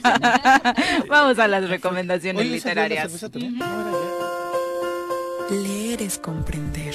Date un tiempo, libera tensiones y estrés. Piérdete de la realidad y expande tu mente. Recomendaciones literarias con Benjamín Nava. Querido Benja, ¿cómo te va? Muy buenos días. Benjamin. Muy bien, muchas gracias y con el entusiasmo que, que la pila que nos da de venir aquí a hacer comentarios de, de libros te da aquí. pila venir aquí. Sí, sí me dabas, no, y escucharlos también. ¿Sí? Sí, también haciendo corajes como mencionábamos por X temas, ¿no? Que, que ni al A caso. ocho días llegaste dañadito, decías. Sí, es que a veces eh, me, me pongo a escribir de noche y me sigo de largo y me dan las 3, 4 de la mañana y le- el asunto es levantarse a las 6 para venir aquí al show. ¿Te llega Entonces, la inspiración de te llega madrugada la inspiración, regularmente? Sí, me, me pues echo un baño en la noche. y- sí, sí, porque el silencio sobre todo. Pero la- el asunto es levantarse y es, y es, es, es mal hecho, a veces que lo haga mal los jueves, es malo que lo haga los jueves porque vienes, no, tome- tomaron la foto para el, para el Facebook y dije, está fatal. ¿La pueden, ¿Me pueden poner un filtro, Para por además, favor? además de sonreír, no, son espalda fatal. si no hay pedo, güey. Ah, buena, buena sugerencia, lo voy a hacer. ¿Qué libro nos recomiendas hoy? Hoy, les- hoy más bien voy a recomendar una obra completa de una poeta, filósofa, que se llama Elsa Cross, que además tengo el honor que fue mi maestra de la, en la maestría de, de literatura. Elsa Cross es una ensayista, poeta, traductora, eh, maestra de la Universidad Nacional Autónoma, Autónoma de México y viene el asunto a colación porque el pasado mes de marzo recibió el Premio Nacional Reconocimiento Literario Rosario Castellanos, Guau. ¿no? que ya he hablado de Rosario en otras ocasiones y que además el próximo, este domingo, 7 de agosto, Rosario cumple 48 años, es su aniversario luctuoso. Entonces son dos grandes pilares de la poesía mexicana, latinoamericana y universal, porque, por ejemplo, ni más ni menos, mi maestra Elsa Cross, lo digo con todo, con toda la Ella vive. presunción, la que recibió, y además es el primer, es el, eh, es, lo otorga el Senado de la República, y esa es la primera ocasión en que se entrega el premio Rosario a Castellanos. Está abierta al- ahorita la convocatoria, de Está hecho, exacto, para que está- hagan sus propuestas. sí, exacto, está, ahorita lo están. Por eso fue que, que me cayó el 20 de que en marzo recibió el premio. Y además, este, Elsa Cross es Premio Nacional de Poesía Aguascalientes, Premio Internacional de Poesía Jaime Sabines, Premio Internacional de Poesía Jaime Sabines, Villaurruti- eh, Premio Javier Javier, Vill. Villaurrutia y Premio Nacional Autónoma de México, ni más ni menos. Entonces Ujú. viene el, Tiene el. Rosario Castellanos. Que en Poesía del de Aguascalientes es muy importante, Sí, ¿no? pues Ujú. es que todos son, todos los que mencioné ¿Y qué son a nivel poesía hace la señora esta? Fíjate que, que, por ejemplo, para dar, para dar una, una muestra de su, de su poesía y además de su ensayística, yo en especial recomendaría un ensayo precioso que se llama Los dos jardines, mística y erotismo en algunos poetas mexicanos. Porque como ella vivió dos años en la India, tiene un, un otro poemario que se llama Poemas desde la India, otro que se llama De lejos vienes, de lejos va llegando, Los sueños, elegías, etcétera. Pero en especial su, produ- su producción eh, eh, poética rosa entre el misticismo, porque además a mí, me, por ejemplo, me dio dos seminarios de religiones comparadas y filosofía de la religión. Sabe de lo que habla la señora en, en su poesía, en su, dice ella, en sus pausas silenciosas en las que produce esos, esos, este, esos versos, ¿no? Entonces, in- insisto, raya la frontera entre el erotismo y, la, y el misticismo, que a, mucha gente le parecerá chocante, ¿no? Contradictorio, pero no, en realidad las grandes místicas como Santa Teresa de la Cruz, que tenía sus éxtasis eh, místicos, pues es, rosa el, éxtasis místico, la, cercanía o la, la, este, compenetración con Dios, con la divinidad, expresado en poesía, pues es de lo más alto que, que se, se puede leer. Menudo or- orgasmo. Exacto, eh, eh, entre eh, físico, metafísico, literario y otro ejemplo tan tan notable en, en los hombres, eh, poetas místicos, pues, San Juan de la Cruz, la poesía mística de San Juan de la Cruz. Entonces, esa es la vertiente de, de la maestra Elsa Cross. Cross, y apellido extranjero. Elsa ¿De Cross. dónde es la señora? La verdad tengo que investigarlo. ¿Pero es porque- mexicana? sí, sí es Ah, mexicana. mexicana. na- 1946, Ciudad de México. Eh, voy a leer rápidamente una opinión que tiene Octavio Paz. Cross es una de las voces más personales de, ul- de la, de la última poesía latinoamericana. Su obra ya considerable reúne algunos de los poemas más perfectos entre los escritos por las últimas generaciones mexicanas. Digo voz, insiste Paz, Octavio Paz, y no escritura poética, porque la poesía, aunque se escriba, sobre todo se dice. Entonces, ahí está la recomendación. Ponemos eh, en el buscador de Google el nombre Elsa Cross, poemas o libros, y ahí, Ahí s- viene todo. ahí vienen. La Y están en. Gandhi, por ejemplo. Digo, perdón el anuncio, pero No, este, en la li- la- las librerías. Es, Ah, eh, no venga a hablar yo de tía Licha, cabrón. pues Sí, podemos hablar de comida, podemos hablar de recomendaciones literarias, ¿no? Bueno, pues ahí está la, la recomendación. La poesía son estados de ánimo de, de encerramiento con uno mismo, ¿no? De apartarnos, silenciar la mente, quedarnos un, un momento, parar el diálogo interno, decía Carlos Castaneda, y, y leer poesía. Y leer la poesía de, de Elsa Cross es, es maravilloso. Es una recomendación Relaja. literaria. Relaja, relaja mucho y te conecta. Te conecta en la, en la vía mística con la divinidad y con nuestras propias sensaciones, ¿no? No tenerle miedo a nuestro propio cuerpo y, al- y al erotismo. Muy bien manejado. Qué buena Esa combinación. Recomendación. Vale Gracias. la pena. Muchas gracias, Gracias a ustedes. Muy buenos días. Gracias. Son las 8 con 31, tenemos pausa, volvemos. Vamos a 35. seguirle. Tienes Vamos que a seguirle. Aquí vas a encontrar la motivación, Ale. Si no, Vamos a un- seguirle. Si no, pone un invernadero y a hacer No, yo feliz, ¿eh? Ya que Yo estábamos feliz, hablando feliz. Del campo encanta. morelense, nos acompaña a recibir en cabina a Elias Morán para seguir hablando de este tema.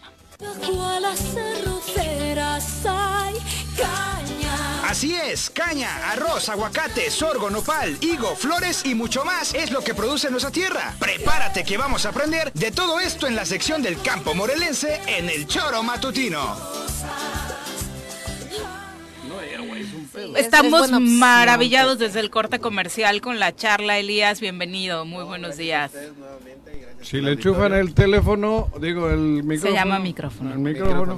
Muchas gracias, gracias por la invitación nuevamente. Y sí, hoy traemos algo muy, muy importante, yo creo que para nuestros productores, todo el área agrícola, una herramienta que de verdad necesita ser utilizada y que creo yo que está desaprovechadísima, ¿no? Eh, hace algunos años, eh, ahorita les, les, les comento cómo, cómo nació esto.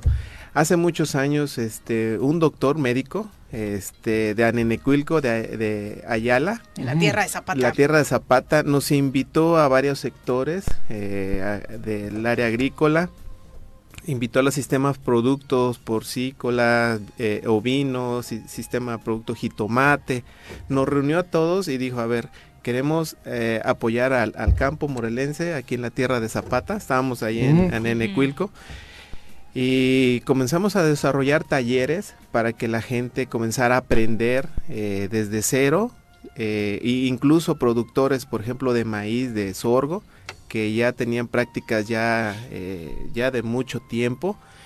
Eh, comenzamos a desarrollar, por ejemplo, con ellos el maíz de alto rendimiento, ¿no? Cómo se podía producir mucho más. Más rendimiento. Más sacarle rendimiento. más rendimiento al- Sacarle mucho al- más jugo a lo que estábamos, a las Ah. prácticas que estábamos haciendo. Entonces, muy visionario este, este doctor. Es, eh, él trabaja para un instituto de capacitación, eh, el doctor Miguel Octavio Sánchez. Eh, me pareció genial. eh, trajo especialistas, trajo. No, era, era un. ¿Pero él como qué? ¿Como iniciativa privada? él como- no, él como. Investigador. in- eh, Bueno, pero eso, no gobierno. es gobierno federal y gobierno estatal. Ajá. Y él está encargado de un plantel ahí en Anenecuilco Mm. de capacitación. Capacitación para el trabajo del Estado, pero del trabajo es, habíamos dicho que la empresa más grande de trabajo es el campo, ¿no? Claro. es la Claro. que más lleva, este, eh, ahora sí, más economía a, a los hogares, ¿no? Entonces él se involucró tanto en eso que a mí me pareció fa- genial. De hecho, eh, si ustedes quisieran poner un invernadero, hay un curso desde cero, desde cómo iniciar a construir un invernadero Claro. con las diferentes características barato, económico. A mí, me- a mí me interesa mucho, lo decía, y lo digo en serio. Sí, sí, sí, eh, yo creo que vamos a tener que llegar a esos... 100 a- metros eh, cuadrados de invernadero Sí, te da, ¿no? De hecho, en Estados Unidos, como, como dato, en Estados Unidos, en, en esta época de, de verano, comienzan a cosechar, ellos no compran. Y comienzan a hacer, tener sus huertos de traspatio Claro. y ahí comienzan a Una consumo. nación autosuficiente. Exactamente. Como los, nación restaurantes hoy en día, los grandes restaurantes y los grandes chefs tienen sus Atrás- propios Sus atrás de- huertos. sus huertos. Así es, y, y orgánicos Claro. y sin tantos pesticidas Ándale. y todo. Yo creo que esta es una herramienta que deberían... Eh, herramienta, el invernadero. ¿A esa te refieres? No, a esta herramienta. A esta Ah, al herramienta- trabajo. a- a- A la a- Al- a- al a- trabajo a estos cursos de Ah, capacitación. cabrón, claro. Cuestan 4.12 centavos la hora. O sea, son sumamente baratos. Eh, ¿En a mí dónde? se- y- hay planteles, me parece que hay uno en Cuernavaca, uno en Anenecuilco y uno en... en- ¿Estás hablando del bueno, ICATMOR? El Icatmor. Eh, pero eh, esta herramienta ahorita está olvidada. No jodas. Sí, Ahorita porque no ofrecen está. tantos Es- cursos que te interesas en otros de tecnología y demás que no está O de hacer mal. pasteles, o hacer galletas, yo creo que son muy buenos. Claro. También Claro, es una herramienta, pero no- esta Pero si no hay si no se está tra- haciéndole el, El trabajo base. el- el- el- te digo, porque ahora todo es viene sabritas y te chinga y se planta todo de Lo escuchábamos hace un rato, Sí. ¿no? Sí, mismo. claro. En el Y, tema del y- maíz. y todo caña, ¿no? Y Sí, arroz, Y, y- lo poquito estas, que queda. estas alternativas que son mucho más productivas Sí. y además más saludables, Pues las, yo- las tienen en el olvido. Sí, yo creo que no somos autosuficientes todavía. Por ejemplo, No, hablaban claro. el, el, este, del maíz. Nos hace falta muchísimo. No llegamos ni al 10% de lo que consumimos, ¿no? Entonces tiene que haber políticas para determinar, a ver, este, vamos a apoyar a este sector y vamos a... Había un, fíjense, aquí hay un, hay un, este, un proyecto muy padre en Coatetelco, este, donde estaban eh, rescatando los maíces criollos, los maíces eh, nativos de la, los autóctonos.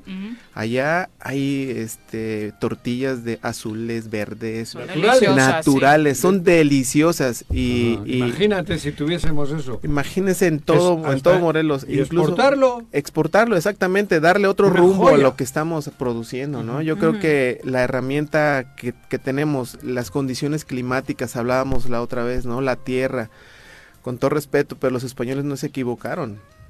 Las haciendas que están aquí en Morelos y, Por y que se se dieron cuenta Claro. Que aquí hay una riqueza natural, Claro. este, con mucho potencial y que no, no la podemos acabar, ¿no? O Pero sea, es algo- desafortunadamente los avances tecnológicos no fueron a la par y de la mano del Así campo es. y quedamos muy atrasados en ese sentido y también se necesita Plan trabajar con en la maña. Eso es tecnificación, ¿no? maña. Y es justo lo que Esto es tecnificar, porque... Por eso, pero ve Ti- Tinacotitlán en unas tierras fértiles que han hecho. Claro. casas de cagaderos. Donde era el arroz en Xochitepec. Así es. Eso te digo, es una vergüenza lo de Tinacotitlán, ¿no? Sí, sí, sí. Y Y las tierras fértiles para esto. son de las mejores tierras y le estamos volviendo. Y es más para casas y eso, por la humedad que tienen, pues Terrible. no van a servir. Y aún digo. así lo La hacen. ¿no? humedad. Ajá. Sí. Por eso, tío, plan con maña. Entonces, aquí yo les, les recomiendo a todos los productores que realmente nos escuchan. Sinceramente, son este, ¿Qué puedo- muchos. Cualquiera podemos. Cualquiera podemos ir, acercarnos aquí y, por ejemplo, Juanjo, eh, hay uno, un curso muy padre para ti que se llama producción, eh, se llama eh, microgranjas. Ya sé que tienes ahí. Ándale. este, Sí. Sus huevos, tus sus huevos gallinas orgánicos. ponedoras. Sí, de hecho, pues hasta para personas con escasos recursos, promover esto, ¿sabes qué? Vamos a Claro. tener Claro. una microgranja en casas, te vamos a enseñar cómo, cuántas hembras, cuántos machos, Eso sí eh, me interesa. cómo podemos hacer todo esto, ¿no? Claro. Entonces, pero esta herramienta está olvidada. Esta tra- tardó muchísimo tiempo, muchos especialistas, muchos ingenieros agrónomos que dedicaron un tiempo, que cobran muchísimo para venir y desarrollar todos estos programas de capacitación. Y dejarlos ahí en el olvido. Se quedaron porque no hubo promoción por parte del gobierno del estado. Eso te digo. Cero promoción. Cero promoción. Pero ¿y dónde puedo eh, eh, inscribir? ¿Dónde puedo? ¿Eso está Eh, también en la misma herramienta? Sí, estas, le- hasta ahorita, eh, lo, el único es a marcar al Instituto de Capacitación y ellos nos, nos vinculan con, orientan. con- Con los diferentes programas. ¿Tiene que ser un grupo o Sí, yo, por ejemplo, si a mí me interesa tomar un curso, voy y lo tomo o, o te- se tiene que armar un grupo de personas? Sí, se tiene, hay, hay cursos que son part- este, específicos para una sola persona y otros que son, eh, pueden ser Por colectivos. ¿Por qué? Ajá. Porque, por ejemplo, maíz de alto rendimiento, ¿no? Que, que sea un foro para todas las personas Claro. o para los, para, para el ejido, por así decirlo, que se dedica a eso, pues sale mucho más barato. Pero esto debe estar en todas las presidencias municipales, debe haber un enlace de aquí para todas las presidencias. ¿Sabes qué? Aquí Uh. producimos esto, aquí esto. Entonces, eh, Claro. se Con debe orden. exactamente Para que- direccionar. ¿Qué trajiste? Jitomate. Traje unos, unas plantitas de jitomate. Eso es lo que nos tenía maravillados en el Sí. corte. Juanji primero porque creyó que era una plantita de marihuana. Yo no, no, parece, ¿verdad? no. Sí. No, no parece. No parece. Bueno, claro que no es Así jitomate. medio jodido jugando. Sí, no, no, no. ¿Es, es, Es un- jitomate? Es Es jitomate. jitomate, estas plantitas están a punto de ser trasplantadas. eh, ahorita Hay más de una en ese. aquí son Sí. seis, Seis. Seis. Son seis. Ah, ¿Cómo crees? Yo pensé Sí. que era una sola mata. No, No, seis. Cada seis. uno es un este, Este, para que la trae- muestres aquí a, a la, ver. tu El, cámara. el- el esqueje, ¿o ¿cómo le llaman esto? Sí, sí son Sí. este Mira. Esquejes. esquejes. Esquejes, ¿no? Y cada uno de estos esquejes era lo que nos tenía impactados porque de pronto no dimensionamos la cantidad de productos que se Esta puede plantita dar, ¿no? que tengo en la mano dices que mínimo, si está bien cuidadita, 15 kilos. 15 kilos cada, Esta cada madre plantita. puede producir 15 kilos Sí. de ¿Cada cuánto? de jitomate. jitomate. Este, bueno, todo un ciclo Eso, lo o sea, se podemos muere, hacer ¿no? O sea, hasta que hasta- ajá. produces. mientras Sí es- les tengas, perdón. No, no, decías que si es en invernadero y la tratas bien, puedes Sí, seguir más. dando. Ah, podemos tener hasta un año esta esta plantita en producción, Joder. este y con la calidad muy buena, ¿eh? A mí me Entonces, encanta, ¿Esta de pero qué siempre se me mueren mis plantitas. ¿En tu huerto? ¿Se te mueren? Es que hay muchos hay hongos. que ir y al curso. Claro. tendrí- tendrías que tomar un curso. Por No. eso- por eso me interesa. Hay que ponerle agüita de vez en cuando. No, no, no, no. Ay, no, sí, sí, pero. Y, y compré muchas cosas. Sí, yo por eso tengo cactus. Dicen que la vas a secar, Juanjo, ¿eh? No, Sí, que la vas a sacar sí, sí. No. No, cabrón, ahorita la voy la Oye, pero Sí, claro, claro, claro. Si Esto quieren está se las dejo. trabajado con esta tecnificación que tú Sí. dices, ha pasado por esos procesos. Sí, esta, ahorita estamos en el proceso de trasplante.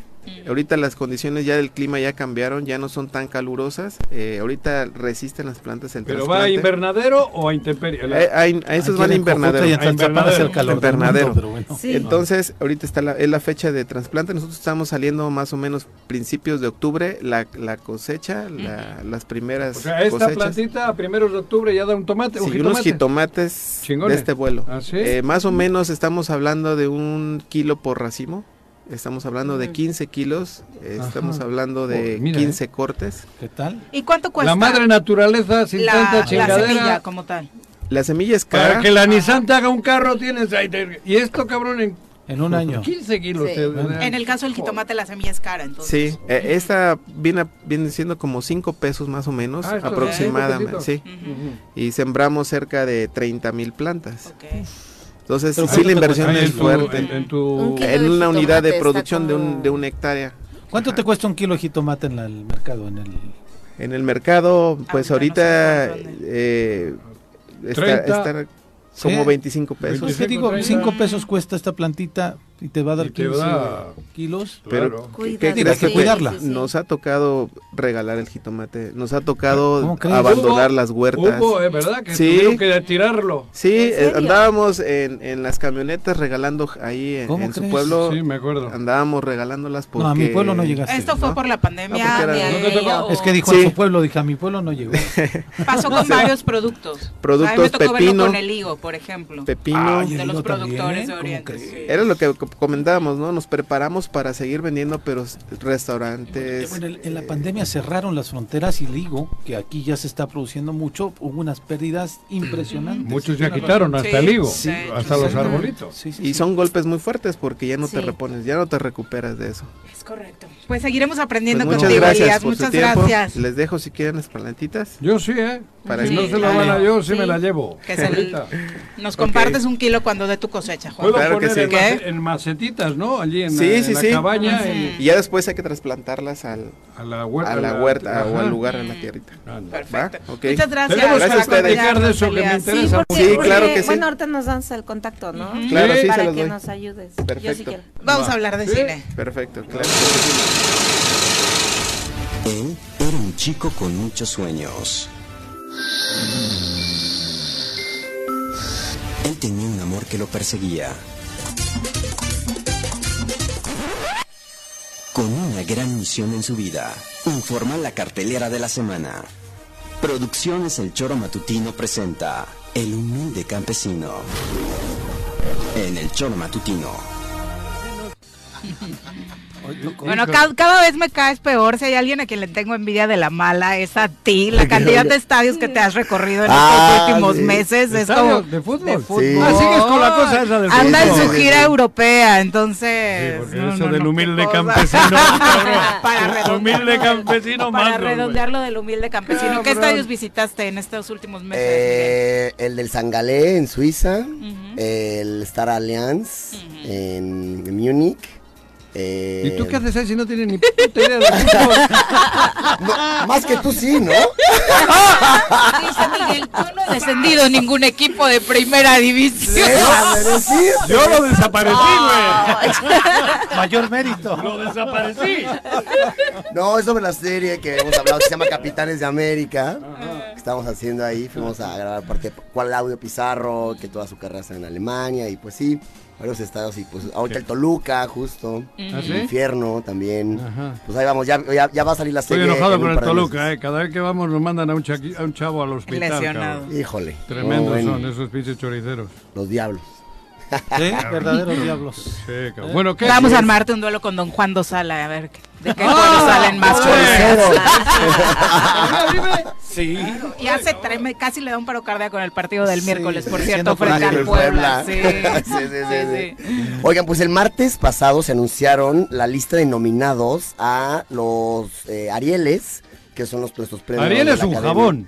No, Ariel. Para lavar son, los premios que da la Academia de Ah, Artes y perdón. Ciencias Cinematográficas. Yo conocía el jabón. Es de como tu. Goya, ¿no? Claro. Exactamente, ¿No? sí, tal cual. Es el equivalente al Goya, Ariel. al Oscar y demás, los BAFTA en, en ¿Quién, lo- Inglaterra. ¿Quién entrega el, el Ariel? El Ariel lo da las- la Academia de Ciencias y Artes Cinematográficas de. México, exactamente.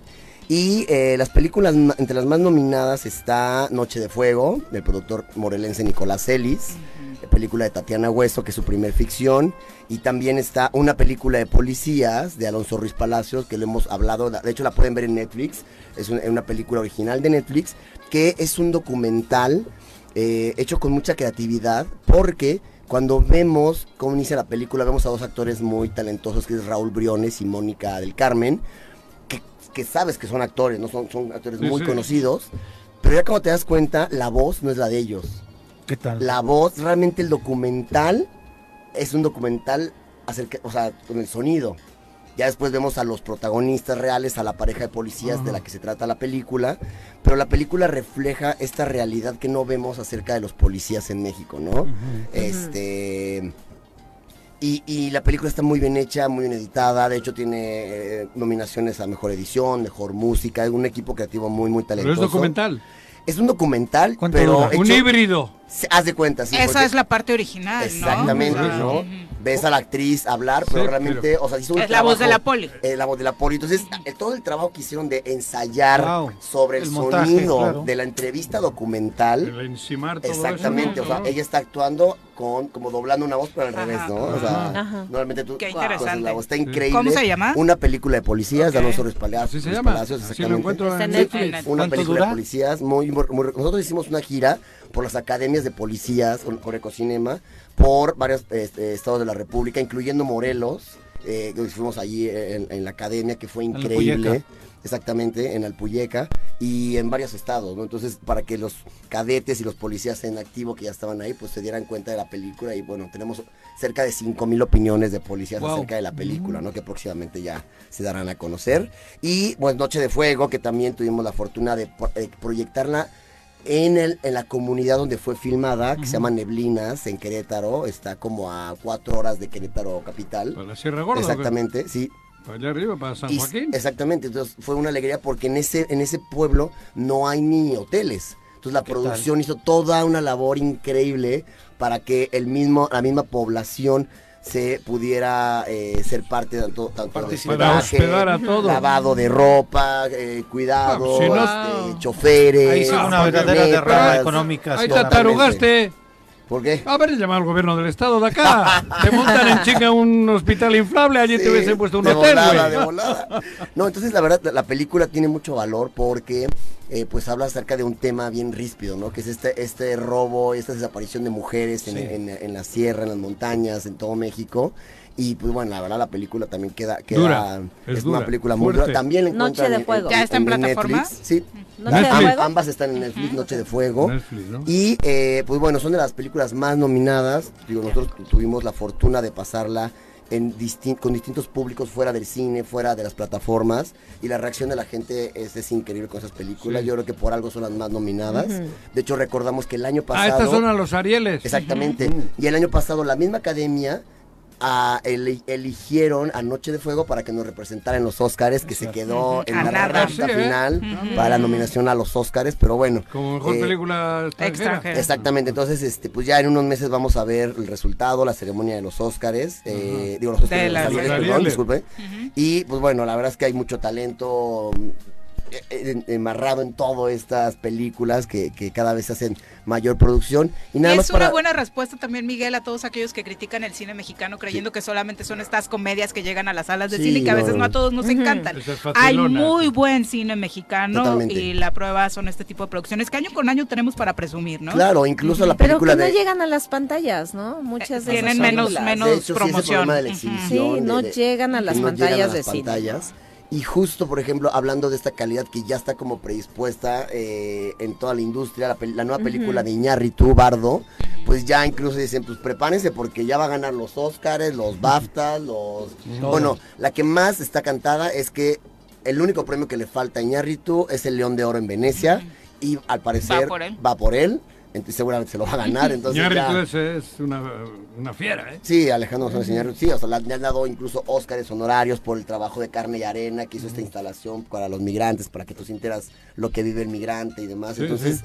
pues sí, o sea, ya está más que Pero cantada. esa película ya ha salido. ¿o qué? No, no, no, Ah, está, se va a estrenar en Venecia en septiembre y ya después seguirá toda su ruta de, de los festivales, cines. demás, de premios y ya después llegará a los cines Bueno, y seguramente, algo ¿no? facilón para verla hoy en Este la fin de semana güey. en cine, pues más que más Ah, que bueno, en el cine, en el ver, cine Tren. Bala, que es la Sí, película con Bad Bunny. con Bad Bunny. Brad Pitt. Ella es calladita, pero El con- Mozart moderno. Ay, cuál horror. Esas rolas de empoderamiento femenino. A ver, ¿de qué Mira, la, la la película es, es- está basada en un libro muy, muy famoso, igual del mismo nombre, Tren Bala, y es, un tipo espía que se le pide entrar a un tren bala en Japón y Ah. recuperar un, bo- un maletín, pero lo que no sabes es que ahí hay una serie de maleantes que también quieren En el maletín. mismo tren. Exactamente, entonces... Y es aparte de- mexicano, Bad Sí, es el todo lobo está en el mexicano. tren, toda todo la trama es es en el todo es tren. en el tren, tiene Sandra Bullock, Brad. Pitt como Luego se protagonista. quejan. Andrés Manuel por eso está haciendo el tren. Maya. Ay, mira, deberíamos cambiarle el tren bala al tren Maya. Y bueno, y, y acá el tema de que esta película ha tenido como mucho mucha publicidad porque dentro de los coprotagonistas está el cantante Bad Bunny haciendo eh, su, su- su primer protagónico eh, en el cine hollywoodense. Ah. Entonces vemos el ahí echándose unos madrazos con Brad Pitt. Es el malo, es el villano. Ajá, entonces bueno, todo el mundo quiere ver porque tiene tantos fans y Ah, demás. Es que la película está causando mucho revuelo Es un y... youtuber de esos. No es reggaetonero. reggaetonero. reggaetonero. Parece que ha, ha roto todos los récords. Es el artista que en este momento es el es, más escuchado. No es el más escuchado en el mundo. No, no es otro. Ese- Ah, no, él es Bizarrap. Ah, es- no, él es residente. Juanjo, bien, Tú hablas bien perdido, o sea. ¿es youtuber? Es el ¿Quién Mozart es? moderno. Sí. Pues escuchen sus, escuchen si sus rolas fueran ópera, no le piden nada. favor. Qué grosero, eso es un humilde insulto. campesino. Te la volaste ahora sí. Te la volaste. No mami, bro. Pues por sus números va a ser semana- recordado como tal. ¿eh? Exacto, este como el semana, más escuchado, pero no como Mozart. por favor. Sí, no. Sí, sí, sí. ¿Qué canción conoces de. Bad Bunny? Ninguna me gusta. ¿Qué rola puedes criticar? Es que no puedes hablar que de algo que, es que no sí lo escucho conoces. y No, no es que la tienes que escuchar porque la, No canta, no canta. Es el que dice. letra. ah, Mozart tampoco cantaba. No, pero tiene música clásica. No se atrevan a comparar, no se atrevan a fin de comparar. semana, Tren Bala. No, qué horror. Qué miedo. Oye, no, No, quiero sí. que te vayas sin que nos cuentes lo de Pixelatl. Ah, sí, rapidísimo. Eh, el uno de los festivales más importantes de Morelos, eh, Pixelatl, el, este, festival, este. que el se de dedicaba a toda la industria Iniesta, creativa. Iniesta, sí, sí. Ajá, José Iniesta y su hermano Jordi Iniesta. Eh, pues lo llevaban a cabo muy bien, tenían patrocinios de, de industria privada. Muy Aquí poco- estaban todos los años. Sí, claro, claro. Y la verdad es que era una Ya los plataforma íbamos a buscar para para, que vinieran. para que los jóvenes de todo el país y de, de toda Latinoamérica encontraran estos puntos, este punto de encuentro con plataformas o eh, estudios como Cartoon Network, como Sí. Netflix, como ¿Y Nickelodeon. qué pasó? En- pues algo pasó, algo pasó. La verdad, no, no, no, como dije en un tweet, no tengo pruebas, pero no tengo dudas que por falta del apoyo del gobierno, ¿sabes? Como necesitan estos subsidios para que un festival se lleve a cabo, ¿no? O sea, Morelia? el Festival de Morelia les da Ah. eh, capital, el- la alcaldía de Michoacán. Pero esto de- eh, digo, ¿cómo la- es el el gobierno de? Michoacán. Pues la sede ya no va a ser Cuernavaca. Esa Ahora es la se fueron nota, se fueron a Guadalajara, No me Guadalajara. jodas. Sí. Y, no, no, no, o sea, Ándale. Este año se va a Guadalajara. Justo ¿Qué? Guadalajara. Ulises. ¿Qué? ¿Qué?